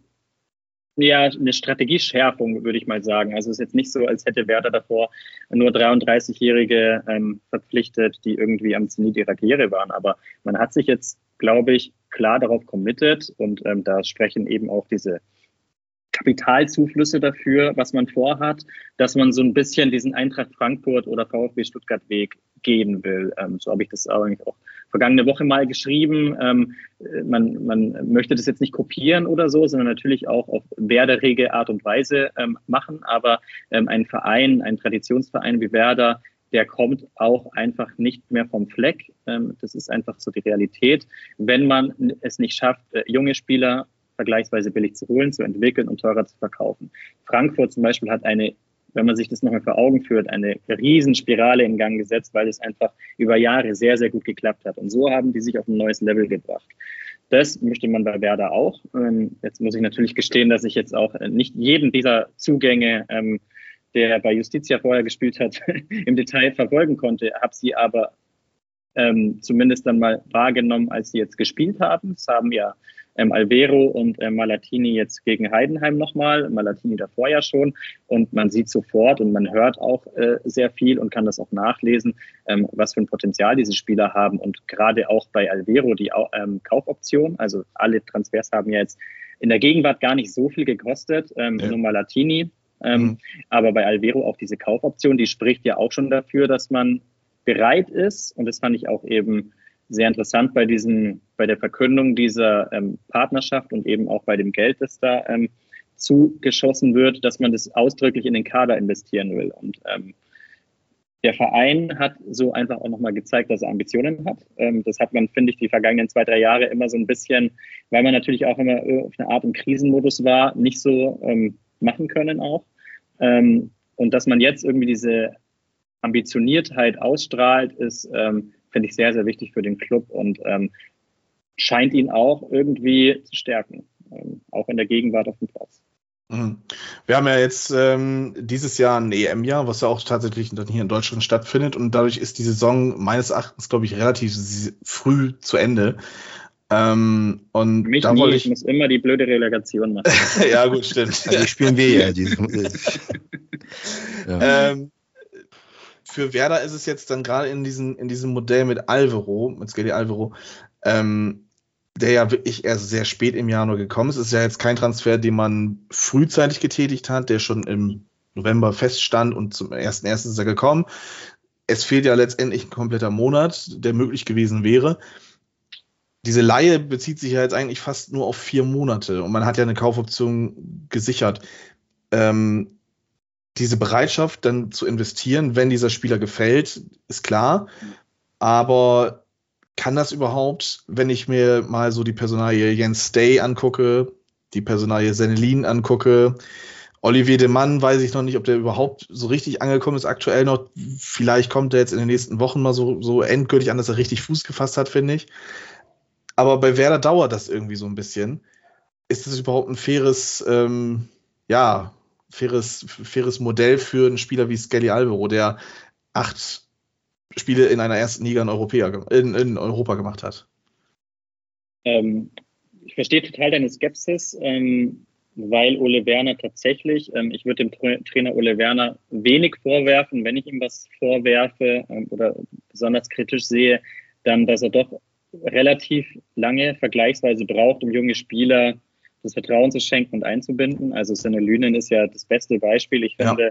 da hätte man tatsächlich sehr viel früher ähm, Grosso, ähm, wie er in Werderkreisen genannt wird, ähm, tatsächlich auch so ein super Typ er auch sein mag. ja, genau. Oh. So ein super Typ er auch sein mag, ähm, durch seine Lünen zu ersetzen, weil der einfach viel mehr Progressivität ähm, in dieses Spiel bringt und ähm, viel mehr Vertikalität und auch ähm, Handlungsschnelligkeit und ähm, davon profitiert Werder eben jetzt. Immens. Das hatte ich eben, ja, das hatte ich nämlich vorher auch gemeint. Das sind eben auch solche Dinge, die auf dem Platz passiert sind, die mich äh, zuversichtlich stimmen, was Werder angeht. Ähm, was Alvero angeht, ähm, also ich glaube, dass, dass Ole Werner ähm, zwar etwas braucht, bis er diesen Spielern in der Startelf ähm, das Vertrauen schenkt, aber der trotzdem einen sehr präzisen Blick dafür hat, was ein Spieler kann und was er mhm. nicht kann und was für eine Qualität er hat und was für ein Potenzial. Und das heißt, wenn Alvero womöglich vielleicht doch gar nicht so viel spielt im Laufe der Saison, wird Ole Werner sehr wohl in der Lage sein, ähm, sein Potenzial abzuklopfen und abzuschätzen. Und ähm, dann muss das nicht unbedingt etwas heißen mit Blick auf eine feste Verpflichtung, glaube ich, weil die, ähm, wie soll ich sagen, diese, diese Überlegungen, da ist er einfach sehr rational und einfach sehr ähm, ein, ein, ein sehr guter Beobachter einfach und ähm, da, da wird er dann auch ähm, den richtigen Input geben an die Leute, die dann handeln, wo man ja auch noch nicht ganz weiß, wer das dann im Sommer dann letztendlich sein wird. Mhm.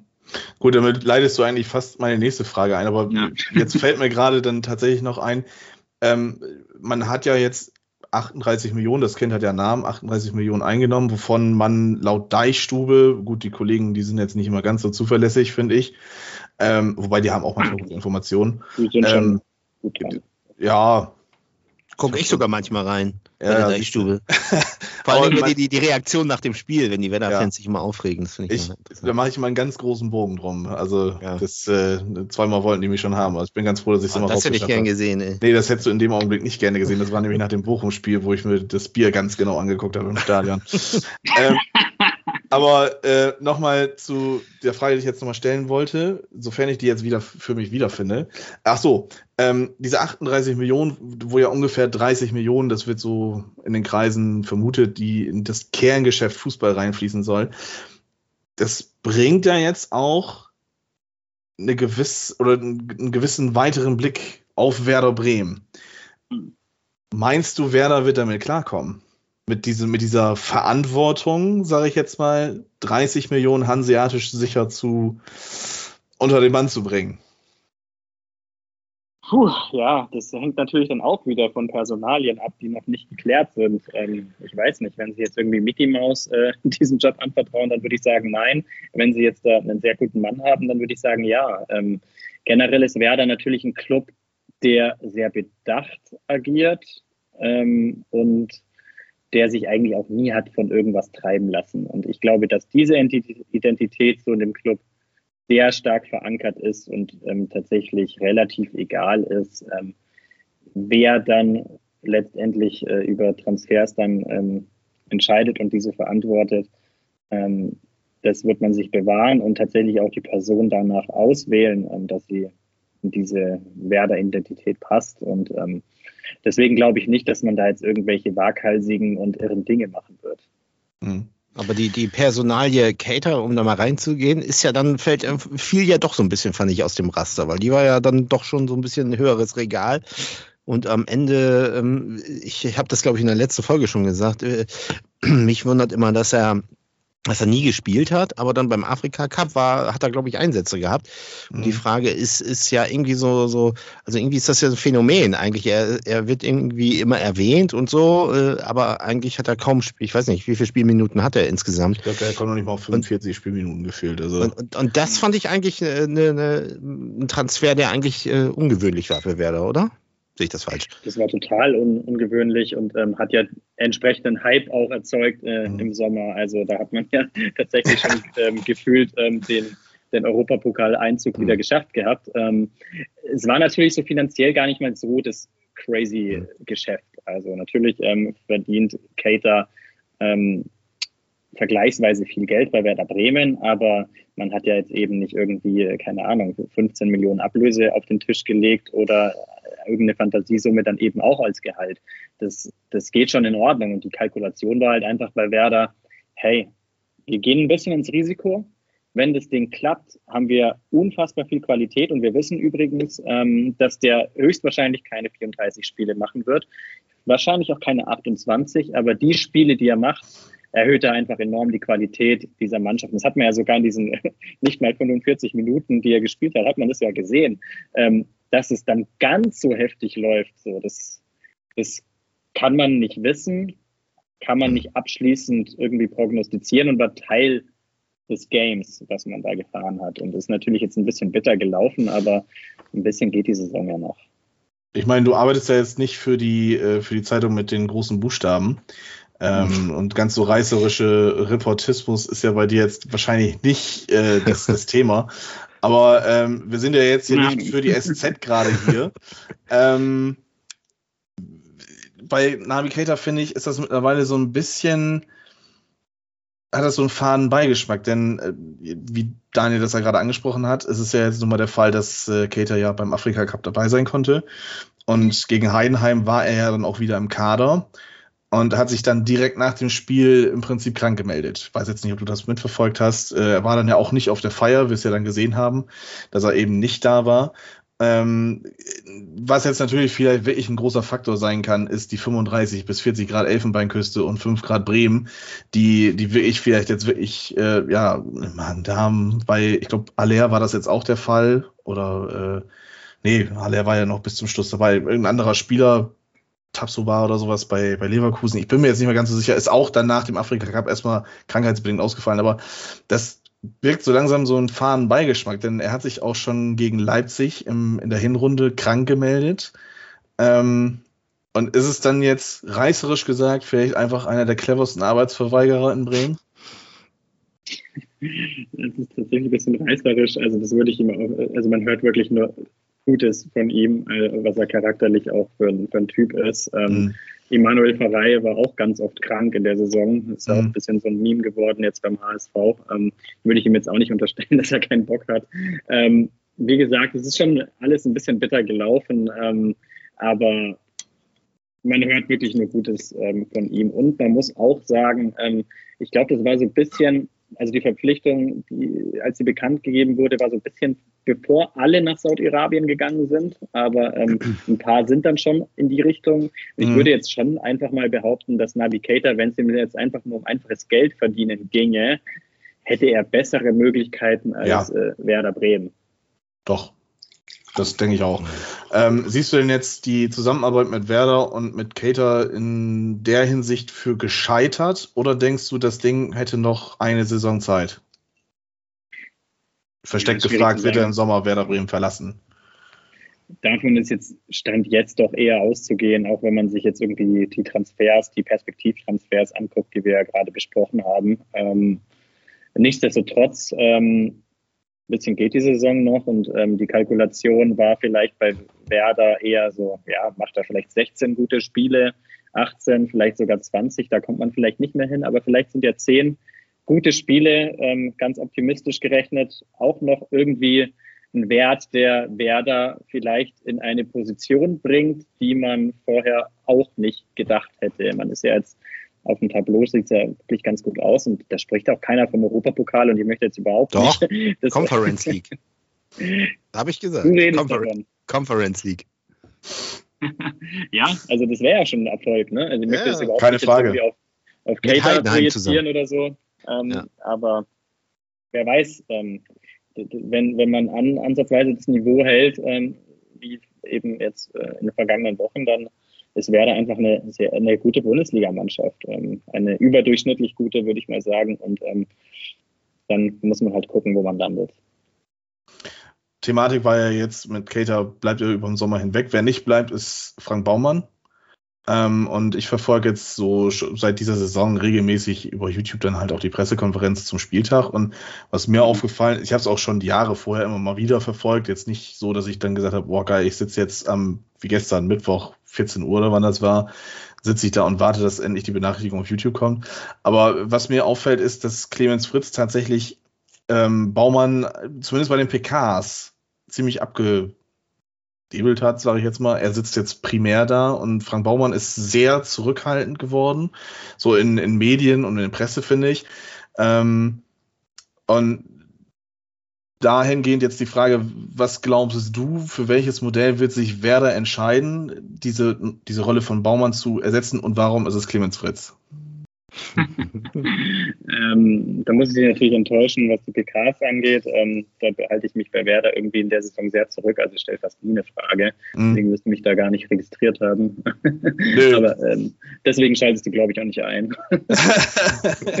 in Zukunft jetzt ja. Ähm, also es war natürlich ähm, klar ähm, die Strategie auch, dass man ähm, Clemens Fritz ähm, jetzt äh, dorthin setzt und ähm, der hat ähm, auch nicht mit äh, Frank Baumann um diesen Platz gekämpft, sondern das war etwas, was man einfach intern beschlossen hat und ähm, Clemens Fritz macht es jetzt und ähm, kann natürlich dann auch so am Profil hinzugewinnen und ich finde, er macht es nicht schlecht. Nee. Was das letztendlich bedeutet, äh, in Kombination mit eigentlich, muss man sagen, jetzt zwei guten Transferperioden in meinen Augen. Ähm, insgesamt ähm, die ja Clemens Fritz, Fritz ähm, doch ähm, mitverantwortlich mitgestaltet hat. Äh, so würde ich jetzt mal formulieren, was es letztendlich bedeutet. Ähm, mit Blick auf die Zukunft ist schwer zu sagen. Also es gibt ja bei vielen Werder-Fans und nicht nur bei denen das Gefühl, dass das ein bisschen so eine Alibi-Veranstaltung ist und am Ende wird es, wie du gesagt hast, äh, doch Clemens Fritz. Das möchte ich äh, gar nicht ausschließen. Ähm, ich, ich also es ist ja ein ähnliches Modell, wie es ja zum Beispiel bei Wolfsburg passiert ist. Ne? Mhm. Also wo Jörg Schmatke über Jahre Marcel Schäfer ähm, ausgebildet hat, der hat dann die Geschäfte übernommen. Ähm, muss man jetzt irgendwie auch sagen, äh, gerade eigentlich auch nicht allzu erfolgreich ähm, in seinem ersten autonomen Jahr. Ähm, Clemens Fritz ob der das macht oder ob er es nicht macht, ich glaube, da hat man sich bei Werder noch nicht klar entschieden. Man will ja auch ähm, das bis ja im Laufe des Februars noch verkünden. Ich glaube aber schon, war auch mit, immer mein Gefühl, ähm, dass die Tendenz dahin geht, dass es Clemens Fritz wird, außer man kriegt so einen irre profilierten Namen aus heiterem Himmel, sowas wie Navigator nur in Fit ähm, und als äh, Sportchef. Ich habe ja Jörg von Torra vorgeschlagen. Der war auch auf der Party. äh, schmeiß ich mal einen anderen Namen rein und den wirst du auch kennen, Tim Steiten. Glaubst du, dass Tim Steiten, ehemaliger Werder Kaderplaner, also der kennt oh. Werder auch, ist also auch ein, ein, ein Manager von West Ham United, ist das Daniel? Ne? Also, mhm, ja, ich wollte nämlich gerade fragen. Mir sagt er gar nichts. Wenn wir mal über das Wasser hinaus gucken. Ähm, wäre das eine Option? Also er hat ja im Prinzip abgesagt, indem er ja jetzt, meine ich, den Vertrag sogar verlängert hat bei West Ham, beziehungsweise ein klares Bekenntnis gesetzt hat und auch noch sein Bruder, der bei Werder jetzt noch gearbeitet hat, tatsächlich mit rüber nach West Ham und nach London geholt hat. Ähm, glaubst du, der wäre so, so eine Art gewesen, wo Werder gesagt hat, okay, Clemens, du bleibst jetzt erstmal noch in, in der zweiten Kette und wir installieren Tim? Ja, also da muss ich auch sagen, da, da bin ich jetzt im Detail auch über seine Arbeit nicht genug informiert. Ähm, mhm. da hat natürlich irgendwie ähm, dann ähm, ja in England ähm, einen, einen, gewissen Namen und ähm, eine gewisse Reputation sich aufgebaut. Ähm, aber wie der arbeitet, äh, für was genau der steht, kann ich ehrlich gesagt nicht sagen. Und deswegen wäre das jetzt auch ein bisschen vermessen sozusagen, wenn ich jetzt den über Clemens Fritz einfach mal einordne, nur weil mhm. er irgendwie ja, kann ich, kann ich so nicht sagen. Ähm. Dann äh, zum aktuellen Kaderplaner, Johannes Jahns. Hm. Ähm, die du haust ja Namen raus heute. Ja, ja. Die habe ich noch nie gehört. Ja. Hannes Nein, du müsstest dich mal mit, mit tiefer über Werder unterhalten. Ja. Und nicht Kennst du den Klaus Koster? Nee, ja. sagt tatsächlich nichts. Das ist auch eine Alliteration. Wir haben hier zwei Alliterationen. Äh, ähm, Inwiefern, also Als Sportdirektor, das nur ja, fürs Publikum. Ja, genau. äh, Johannes Jans äh, konnte, also man, man vermutet, dass die Personalie Cater von ihm schon eingefädelt worden ist. Das war ja deutlich vor dem 1.7., er ist ja zum 1.7. bei Werder eingestiegen. Ähm, inwieweit meinst du, dass er jetzt in dieser aktuell, also aktuell vergangenen Transferphase, dass da auch dieser Strategiewandel von reißerisch gesagt, äh, ja, Bundesliga-Resterampe zu talentierte Spieler. Das ist ja allesamt, bei allen dreien ist das ja der Fall. Inwieweit glaubst du, dass der da vielleicht primär mit zu tun hat als jetzt ein, Clemens Fritz? Also das ist ja so ein Modell, das wird ja eigentlich immer nur zugearbeitet, von unten nach oben. Und ähm, inwieweit glaubst du, dass da tatsächlich äh, Johannes Jahns viel mehr mit zu tun hat als ein Clemens Fritz? Kannst du das einschätzen? Also ich würde es jetzt gar nicht mal so gegeneinander ausspielen, aber natürlich hat er diesen Input reingebracht. Das ist auch das, was man so ein bisschen aus dem Club hört, ähm, dass, dass dieser Innovationsgeist, der jetzt irgendwie auch aus diesen Transfers spricht, natürlich auch mit ihm zu tun hat. Ähm, nichtsdestotrotz hat Clemens Fritz ja auch schon ähm, zumindest rudimentär ähm, solche Transfers ähm, mit beobachtet, wie sie mhm. ähm, schon davor passiert sind. Also man denke jetzt äh, an Milot Rajica zum Beispiel, der ja auch mal so etwas war, was man sich ja. jetzt wieder mehr erhofft und all diese Dinge. Ähm, aber klar, ähm, Johannes Jahns bringt da eine klare, ein klares Profil mit, eine klare Expertise und ähm, dass das jetzt verstärkt zum Vorschein kommt, äh, kann man nur schwer für Zufall halten. Schließen wir jetzt mal diese ganze Spielerdebatte und, und hören mal auf mit Namen, um uns zu schweißen, sondern bleiben wir einfach mal wirklich bei, bei denen, mit denen du dann Eye to Eye zu tun hast, bis auf den Pressesprecher von Werder Bremen. Ähm, wenn du auf der Pressekonferenz beiwohnst, Mhm. Wo hast du das Gefühl, bei welchem der beiden, also im meisten Fall ist es ja Ole Werner oder halt Clemens Fritz, wo hast du jetzt persönlich mehr das Gefühl, den kann ich vielleicht eine Information entlocken? Und ist, wer ist die harte Nuss, die zu knacken ist? Ähm, also Clemens Fritz lässt ja auch einfach nicht so viel durchblicken und das lernt man natürlich dann auch mit der Zeit. Und im Kontrast dazu ist Ole Werner, muss ich sagen, einer der ergiebigsten und angenehmsten Trainer, die ich in meinem, ich bin jetzt auch noch nicht 65 Jahre alt, aber die ich in meinem, meinem Berufsleben ähm, erlebt habe. Also, und ähm, das ist tatsächlich so der komplette Kontrast zum Tim Walter. Du stellst ihm eine, eine Frage, ähm, auch ähm, mit Blick aufs Spiel. Und es muss gar nicht so die taktische Detailfrage sein, die dann irgendwie ähm, manchmal wollen ja manche Journalisten dann dadurch auch zeigen, so, hey, übrigens, ich habe das und das erkannt und ähm, bitte zoll mir dafür mit deiner Antwort Respekt, sondern der auch einfach immer respektvoll ist, auch wenn tatsächlich mal doofe Fragen gestellt werden und der super ähm, engagiert auch einfach auf das Spiel eingeht, wenn du ihn Dinge zum Spiel fragst und dann auch einfach mal eine Minute am Stück aus seiner Sicht diesen Aspekt des Spiels erklärt. Und das, das ist wirklich super angenehm. Man kann es nicht anders sagen. Ole Werner ist ein, ein sehr guter Typ. Mhm. Ja, das habe ich aber Ole auch schon gesagt. Also das äh, gebe ich ja auch zu. Also das, ich, ich glaube, das äh, liegt am Vornamen. Wahrscheinlich daran. Aber ich muss eins ein, äh, einwerfen, äh, zumindest hat Jonas Bolt ja dir gegenüber in der PK gesagt, dass du eine sehr gute Frage gestellt hast. Ähm, und das, ja, äh, ich fand die Antwort auch sehr umfassend, aber eigentlich so, es hat sehr geschickt gemacht, weil er im Grunde genommen die Frage ja nicht so richtig 100% beantwortet hat. Nee, ich hatte auch ein bisschen das Gefühl, ja. ähm, er hat diese Steilvorlage ein bisschen genommen, um sich mhm. auch nochmal zum Thema Druck aus seiner Perspektive und was es für ihn bedeutet. Ähm, mhm. Und natürlich auch, um die Botschaft zu platzieren, ähm, ja, ich halte Druck aus und ähm, die Situation werde ich schon handeln können. Mhm. das hat er so ein bisschen dafür benutzt, in Anführungszeichen. Und ähm, Jonas Bolt ist, was das angeht, auch irgendwie ein Profi und weiß, ähm, welche Botschaft er platzieren will und welche nicht. Und ähm, er weiß aber schon auch, glaube ich, ähm, welche Journalisten eher nerven und welche eher nicht. Also mhm. das gibt es, glaube ich, bei ihm schon auch. Mhm. Gut, beim HSV hatten wir auch den Ausblick. Wie gesagt, das ist ja Daniels äh, ja, Lieblingsrubrik. Jetzt ist in äh, fast 24 Stunden Anpfiff in Müngers, Müngersdorf in Köln. Ähm, und ich erinnere mich zurück, das ist auch fast genau ein Jahr, 13 Monate ist es her, da gab es in Müngersdorf eine, eine, richtig, richtig derbe, fette Klatsche. 7 zu 1 ist wer da ins neue Jahr gestartet, meine ich. Ähm, ja, und ich habe schon angedeutet, ich bin ja so eher der, der, der Zweckpessimist als äh, der Optimist.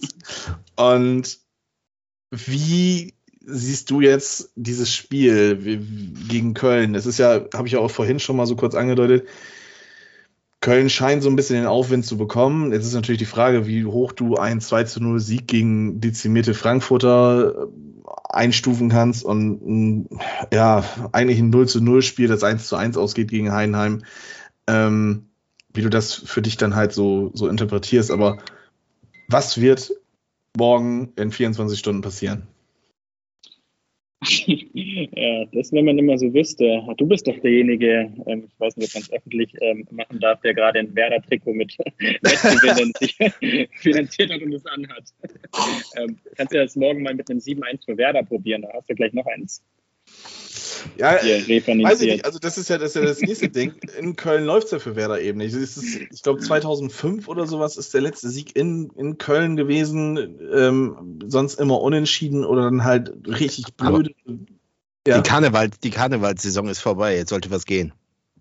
Ja, gut, vielleicht sind die also, Kölner verkadert, ne? Das, das kann ja, man natürlich auch noch sagen. Aber ja, weiß ich nicht. Also ich sehe das Spiel tatsächlich, also bei, ich bin viel in, in Werder-Foren unterwegs, ich lese passiv mit, bin aber auch teilweise aktiv unterwegs in einem Forum.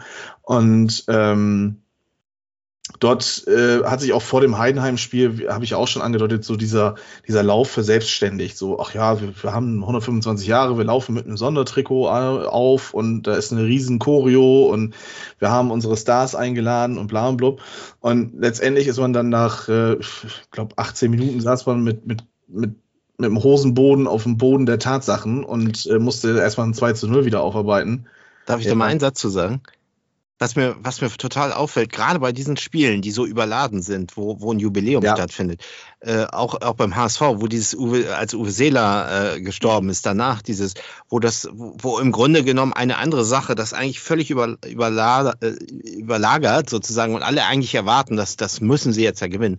Das geht meistens und das ist so mhm. mein Grundgefühl, das geht meistens immer in die Hose. Deswegen hatte ich auch bei diesem Spiel eigentlich fast so das Gefühl, ja wahrscheinlich äh, gewinnt es Heidenheim äh, und so ist es dann auch gekommen. Also, also ich mache mich aber das ist so, so, so eine Grund, irgendwie so eine Grundpsychologie, weiß ich auch nicht, die da immer so ja. greift. Weiß ich auch nicht. Ich, mach, ich mache mich da selber nicht von frei. Ich habe mich die Woche ja. auch anstecken lassen. Ich äh, war so gestört und bin am Montag mit meiner Freundin um 6 Uhr morgens aufgestanden, um eine Stunde nach Bremen zu fahren, um drei Stunden in der Schlange zu stehen und mir so einen ollen Lappen da zu holen für 99 Euro. Äh, äh, also das Jubiläumstrikot jetzt angesprochen. Ähm, war auch eigentlich grundoptimistisch diesem Spiel gegenüber und so auch mit, mit dem Kerngedanken so, ja, ach man, du hast dich ja auch mit 4 zu 2 in Heidenheim in der, in der, in der Hinrunde, mein Gott, ja, blamiert, weiß ich jetzt auch nicht, aber so, es sah schon blöd aus, dieses Spiel. Ein schlechtes Spiel. Es war massiv schlecht. Und wenn ich mir dann auch die Torschützen angucke mit dem Mann und Velkovic, dann weißt du auch ganz genau, was da passiert ist. Dass da offensiv einfach, wie ich behaupten, da ging es nur mit brachialer Gewalt dann mal kurz irgendwie. Und mit dieser Wut im Bauch von dieser ziemlich blöd aussehenden Niederlage, die sich ja dann auch nochmal zwei Wochen später gegen Darmstadt dann in der Hinrunde ja auch nochmal wiederholt hat, hätte ich jetzt eigentlich dann schon gedacht, so, mh, hm, irgendwie kriegst du es hin, aber ähm, woran hat es gelegen, ist jetzt die Frage. gegen Heidenheim. Äh. Gegen Heidenheim und woran hat es gelegen, dass, dass Werder das jetzt dann auch hinkriegt, gegen Köln wieder in die richtige Richtung zu schieben?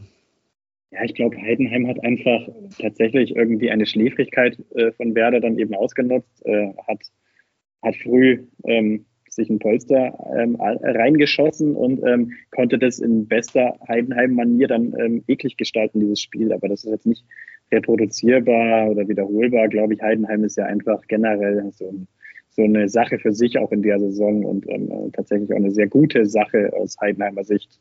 Also die machen es auch einfach extrem gut. Ja. Köln, ähm, finde ich, haben übrigens auch einen sehr ähm, sympathischen Trainer, den ich auch ähm, erlebt ja. habe. Ähm, Timo Schulz, ähm, auch ein sehr, sehr guter Trainer in meinen Augen, der so ein bisschen in seinem Renommee drunter leidet, wie es dann irgendwie die letzten Wochen bei St. Pauli lief und dass es dann auf einmal nahezu perfekt lief mit seinem ähm, ehemaligen Co-Trainer, über den wir auch schon ganz kurz geredet hatten vorhin. Ähm, dass er Köln wiederbelebt. Da bin ich schon davon ausgegangen, ähm, ob er Köln irgendwie retten kann. Äh, das ist schon eine sehr, sehr große Aufgabe, glaube ich, in dem Jahr mit Blick auf die Möglichkeiten, die Stimmung im Club und ähm, auch auf den Kader. Ähm, deswegen, ich glaube nicht, dass Werder morgen verliert. Ähm, aber du willst ja wahrscheinlich ein exaktes Ergebnis haben. Deswegen ähm, das gleiche wie beim HSV, das ist fair. 2-1-Sieg Werder. Gut, dann ist der Fähre gestohlen. Das, das nehme ich, das nehme ich. Ich gehe zwar eher von einem Unentschieden aus, aber das 2-1 äh, wird mich besänftigen, auf jeden Fall.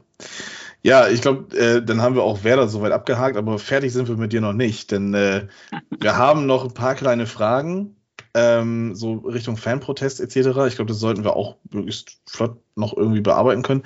Und dann habe ich mir noch so eine Kleinigkeit ausgedacht für dich, wo du uns dann noch die Fragen stellen wirst, nämlich aus der Sicht eines, äh, ja, bei der Pressekonferenz beisitzenden Journalisten. Die, ich glaube, in die Rolle kannst du dich sehr gut hineinversetzen.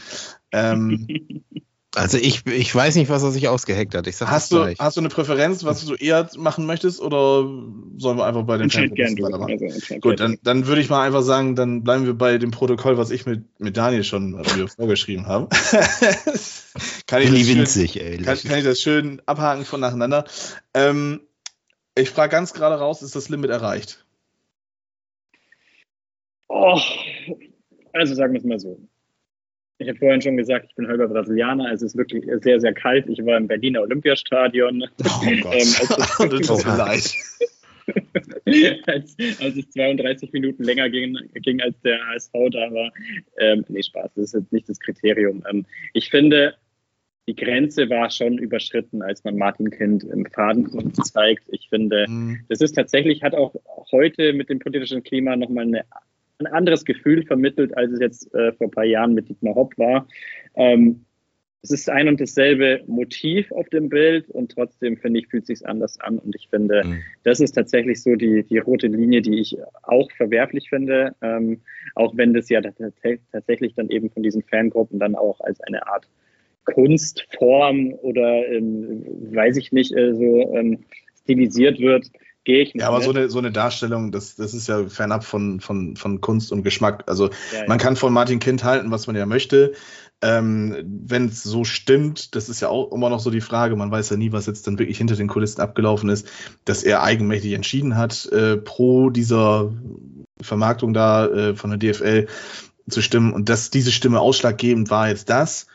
Ähm, aber das ist doch, das ist doch wirklich einfach zu viel und ich weiß jetzt, äh, mit den, mit den Unterbrechungen und sowas ist ja jetzt auch nicht unbedingt zielführend für die Spieler. Also wenn ich mich jetzt mal selber, ich kenne es jetzt selber aus dem Kreisklassenbereich, ne, wo, wo eigentlich das Bier im Vordergrund steht, aber wir sind schon genervt, wenn wir für fünf Minuten mal eben zum Seitenrand laufen müssen, weil es gehagelt oder wie hier in Bohave weht manchmal ein sehr, sehr starker Wind. Kann dann auch noch passieren, dass man da deswegen nochmal eben fünf Minuten warten muss. Wir sind dann schon da genervt und ich merke dann auch als, als Trainer, okay, die Jungs, die sind jetzt kalt. Ähm, die jetzt da wieder reinzubringen und, und das, das ja. ist doch im, im Allgemeinen, ich meine, gut, was die Hertha-Fans ja gesagt haben, Protest muss nerven. Das haben die ja ganz klar nach diesem Pokalspiel, was dann, war das das Pokalspiel, was 32 Minuten unterbrochen war? Nee, das war das Ligaspiel. Das Ligaspiel war das, ne? Ähm, ja. ja. stimmt, das Pokalspiel ist ja noch aber länger. Es, es, war ja gegen Hannover noch, noch, noch äh, härter, aber ich darf da einmal ganz kurz sagen, und äh, das ist der Punkt, äh, im Grunde ist das, äh, also ich habe ein bisschen Angst davor. Ich habe irgendwie gerade auch schon irgendwas gelesen, dass das gegen Rostock ja auch nochmal wieder so krass äh, werden wird. Und im Grunde genommen ist ja tatsächlich das Szenario, das gibt wirklich mal einen Spielabbruch und der HSV, äh, äh, also dem HSV werden dann, äh, der führt 2-0 und am Ende geht es dann 2-0 für Rostock aus. Und, und, und der HSV will aber aufsteigen, im, im Grunde genommen. Diese, diese Krux sehe ich da auch. Und äh, da ist natürlich dann schon die Frage, was will man dann eigentlich? Ne? Also, oder was stellt man jetzt mal höher? Und ich, wir hatten das ja auch in der letzten Folge mal angesprochen. Man kann ja protestieren, also man kann sich ja auch mal eine andere Protestform suchen, als sozusagen das jetzt darauf auszulegen, dass das Spiel abgebrochen wird. Ja. Also, äh, das, ne? das ist so für mich der Punkt. Ne? Bislang ja. hatte man aber den Eindruck, ähm, ich habe jetzt auch mehrere ähm, Proteste im Stadion miterlebt. Ähm, geht ja dann jetzt eine ganze Weile und es war nicht immer ganz so kalt wie im Olympiastadion.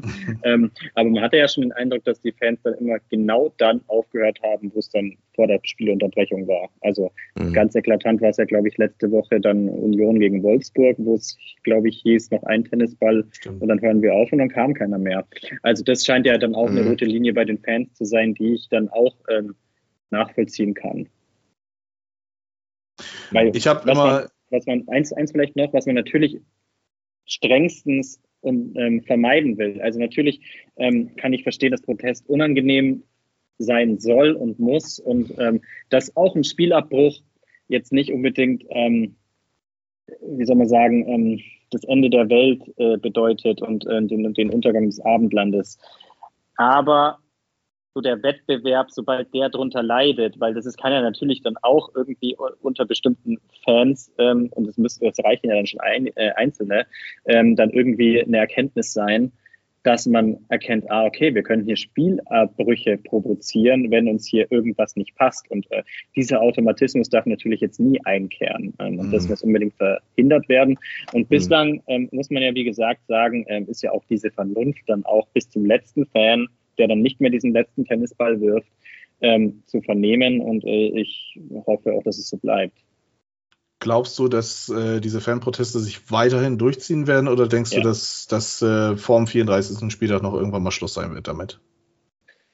Nee, ich glaube, da hat sich auch irgendwie so ein bisschen was verselbstständigt. Also man kann es, soll dann ein seriöser Protestforscher vielleicht ähm, eher ähm, analysieren als ich jetzt. Ähm, aber man hat ja auch das Gefühl, dass andere Proteste, ähm, die es gerade in Deutschland gibt, sich irgendwie verselbstständigt haben mhm. und irgendwie aufgeschaukelt haben und ähm, das dann an verschiedenen Orten der Bundesrepublik ähm, jeder auch nochmal zeigen will, dass man dagegen etwas hat und deswegen diese Art von Protest wählt. Und ähm, ich glaube, da sind die Bundesliga-Stadien auch ein Teil einer größeren ja, eine, einer, einer größeren Dynamik, die, wie gesagt, ähm, ja, das, ähm, das, ist aber auch nur so ein bisschen so, ein, so eine Beobachtung von mir.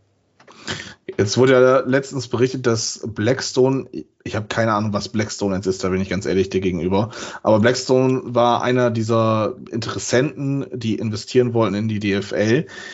Die sind ja jetzt abgesprungen. Meinst du, das hat schon mit diesen Protesten zu tun oder hat das irgendeinen anderen Grund für Blackstone? Das wäre jetzt auch mehr Spekulation, aber ähm, was man so hört, ähm, ist, dass, was sollen sie auch anderes behaupten, ähm, dass das unabhängig äh, von diesen Protesten, dass diese Entscheidung unabhängig getroffen wurde und ähm, solange ich jetzt keinen Grund habe, das Gegenteil anzunehmen, würde ich da jetzt kann ich das Gegenteil einfach behaupten. Ja, ich glaube, so langsam hat mir Daniel jetzt auch schon gerade nochmal geschrieben, sollten wir auch mal zum Ende kommen. Ähm, ich glaube, somit ist jetzt auch relativ gut alles gesagt worden. Um das nochmal wieder zu wiederholen, ich habe es, ich glaube, schon die letzten zwei Podcast-Folgen gesagt. Ich weiß jetzt nicht, ob du, die, ob du da reingehört hast oder nicht. Aber ähm, meine Meinung ist und bleibt einfach für ich, äh, es ist ein Konsumprodukt. Ähm, wer echt einen Fußball sehen will, der soll halt, wie gesagt, und das ist, ist, ist, ist, ein Appell, es ist ein Appell an die zu Zuhörer. Auch, zu mir nach Bohave jetzt nicht unbedingt. Ich will keine Ordner dahinstellen müssen am 25., wenn wir unser Testspiel haben. Also bitte lasst das. Ähm, wer ehrlichen Fußball gucken will, der soll doch bitte in seinem Dorfverein um die Ecke gehen und äh, den, ja, Lokalsport bitte weiterhin supporten. Das ist immer noch eine ganz wichtige ja, Aussage, die ich immer gerne wieder tätige. Ich glaube, ich werde auch nicht müde, als, als Gegenprotest zu diesen Protesten zu protestieren, indem ich das immer wieder wiederholen werde. Ähm, kommen wir noch zu unserem Abschlussspielchen, sage ich jetzt mal. Eine Frage an Daniel, eine Frage an mich im Stile dessen, dass äh, wir jetzt äh, Verantwortliche des SVW sind. Die Rolle darfst du dir aussuchen. Du kannst natürlich sagen, ich bin Ole Werner und Daniel ist äh, Daniel Bold. Nee. Ähm, du darfst mal wirklich so eine, so eine fiese Frage stellen, die wir jetzt aus dem, aus dem Stehgreif, genauso wie Ole Werner oder oder wie Jonas, äh, Thomas, äh, wie, wie heißt er mit Vornamen Bold? Jonas. Jonas Bold, ja, Jonas Bold. Ähm, die wir jetzt ad hoc beantworten müssen. Okay, dann muss ich aber wissen, wer jetzt wer ist. Also ist Daniel Jonas Bold und du bist äh, Ole Werner. Als Beispiel. Du kannst natürlich auch mich jetzt als HSV verantworten. Wäre wär ja geiler, wenn du eine HSV-Funktion ja. hast und ich eine Werder-Funktion. so machen wir das. Ich bin Ole Werner. Kannst du auch gerne so machen, wie du möchtest. Die, die fundierte ja, Antwort ist natürlich bekommen, wenn du in unserem Fachgebiet bleibst. Das macht also ein bisschen die, die, ähm, die Inhaltstiefe der Antwort kaputt. Also, also wisst ihr, was ich meine? Mhm. Ich glaube, mhm. dich kann man besser ähm, als Ole, dir fällt zu Ole Werner vielleicht dann doch eher etwas ein. Ja. ja. Ähm, aber dann äh, erstmal an Jonas Bold. Ähm, Sie haben ja gesagt, Herr Bold, ähm, selbstverständlich soll man mit Tim Walter in die neue Saison gehen. Ähm, dann haben Sie ihm erneutes Vertrauen ausgesprochen und ähm, ja, diese Entscheidung dann recht schnell revidiert. Ähm, würden Sie das alles nochmal so machen oder sehen Sie auch, dass womöglich äh, ein anderer Trainer zu Beginn der Saison die richtige Wahl gewesen wäre? Im Nachhinein ist man ja immer schlauer. Ich hätte aber alles ganz genauso gemacht. Äh, ich war von ihm überzeugt. Ich habe gesehen, er hat menschliche Fortschritte gemacht. Und ähm, ja, ich hätte alles wieder genauso gemacht. Und äh, die Mechanismen des Fußballs greifen hier. Äh, jetzt war es doch soweit, dass äh, man doch gesehen hat, dass äh, einiges nicht mehr so funktioniert, wie wir das vorgenommen haben. Aber grundsätzlich hätte ich das wieder genauso gemacht. Dann Ole. Ähm tatsächlich bin ich mit Ole Werner auch per Du. Das ist einer der wenigen irgendwie, mit dem ich da oh. per Du bin, aber deswegen Ole, du. Ähm, ähm, eine Partie Schach gegen Tim Walter, wer gewinnt? Äh, hanseatisch, um, um hanseatisch ruhig zu bleiben, ich glaube, wir einigen uns irgendwann auf ein, auf ein äh, Unentschieden. Okay. Aber ich glaube, da würde tatsächlich äh, Ole Werner gewinnen. Ja, ich, ich, ja. denke mal auch. Aber, aber ich glaube, ich glaube beim, beim, also wenn die kicken würden so gegeneinander, ich glaube, da würde Walter wieder, also der hat da mehr, ich glaube dann doch diesen Ehrgeiz mehr, aber ja. Ja. Aber Ole Werner war schon der bessere Kicker, bis er sich verletzt hat. Ja, das stimmt. War ja. Hat er immerhin Regionalliga Nord gespielt mit Kiel 2 oder mit Kiel? So, nee, mit Kiel war das. das. Hm. Da kann ich mich noch dran erinnern. Da habe ich das erste Mal, glaube ich, meinen Vornamen im Kicker-Sonderheft gelesen, habe mich als, wie alt war ich? Ja. Mit der Stecktabelle. Sieben, ja, mit der Stecktabelle. Als Siebenjähriger habe ich mich ja. gefreut wie ein, wie ein Stegel. Oh, da heißt jemand Ole. Da war es noch selten. Ja, ja. Ähm, gut, ich glaube, äh, also mir hat es sehr, sehr doll gefallen. Ich, ich bedanke mich, Thomas, ja. für, diese, für diesen wunderschönen langen Talk auch. Also ähm, fast Rekordwerte hier. Fast Rekordwerte, genau. Ist, äh, ja. Geflasht, sage ich ganz ehrlich. Äh, mir hat es tierisch viel Spaß gemacht und äh, ich bedanke mich und sofern du Zeit hast, äh, ich glaube, das, das nehme ich Daniel mal vorab, äh, bist du von meiner Seite zumindest aus immer wieder gerne hier gesehen.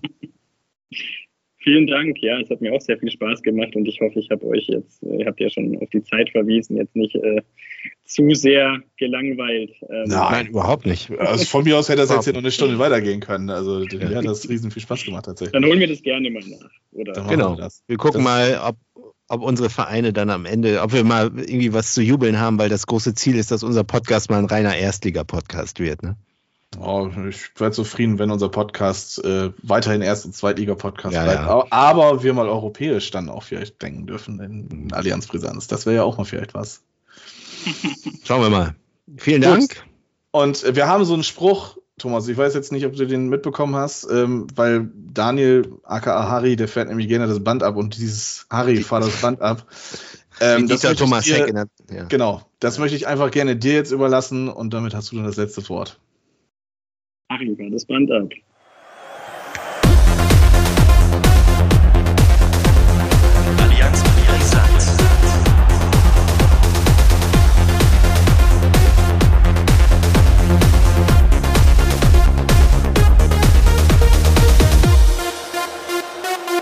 Allianz. Allianz Brisant.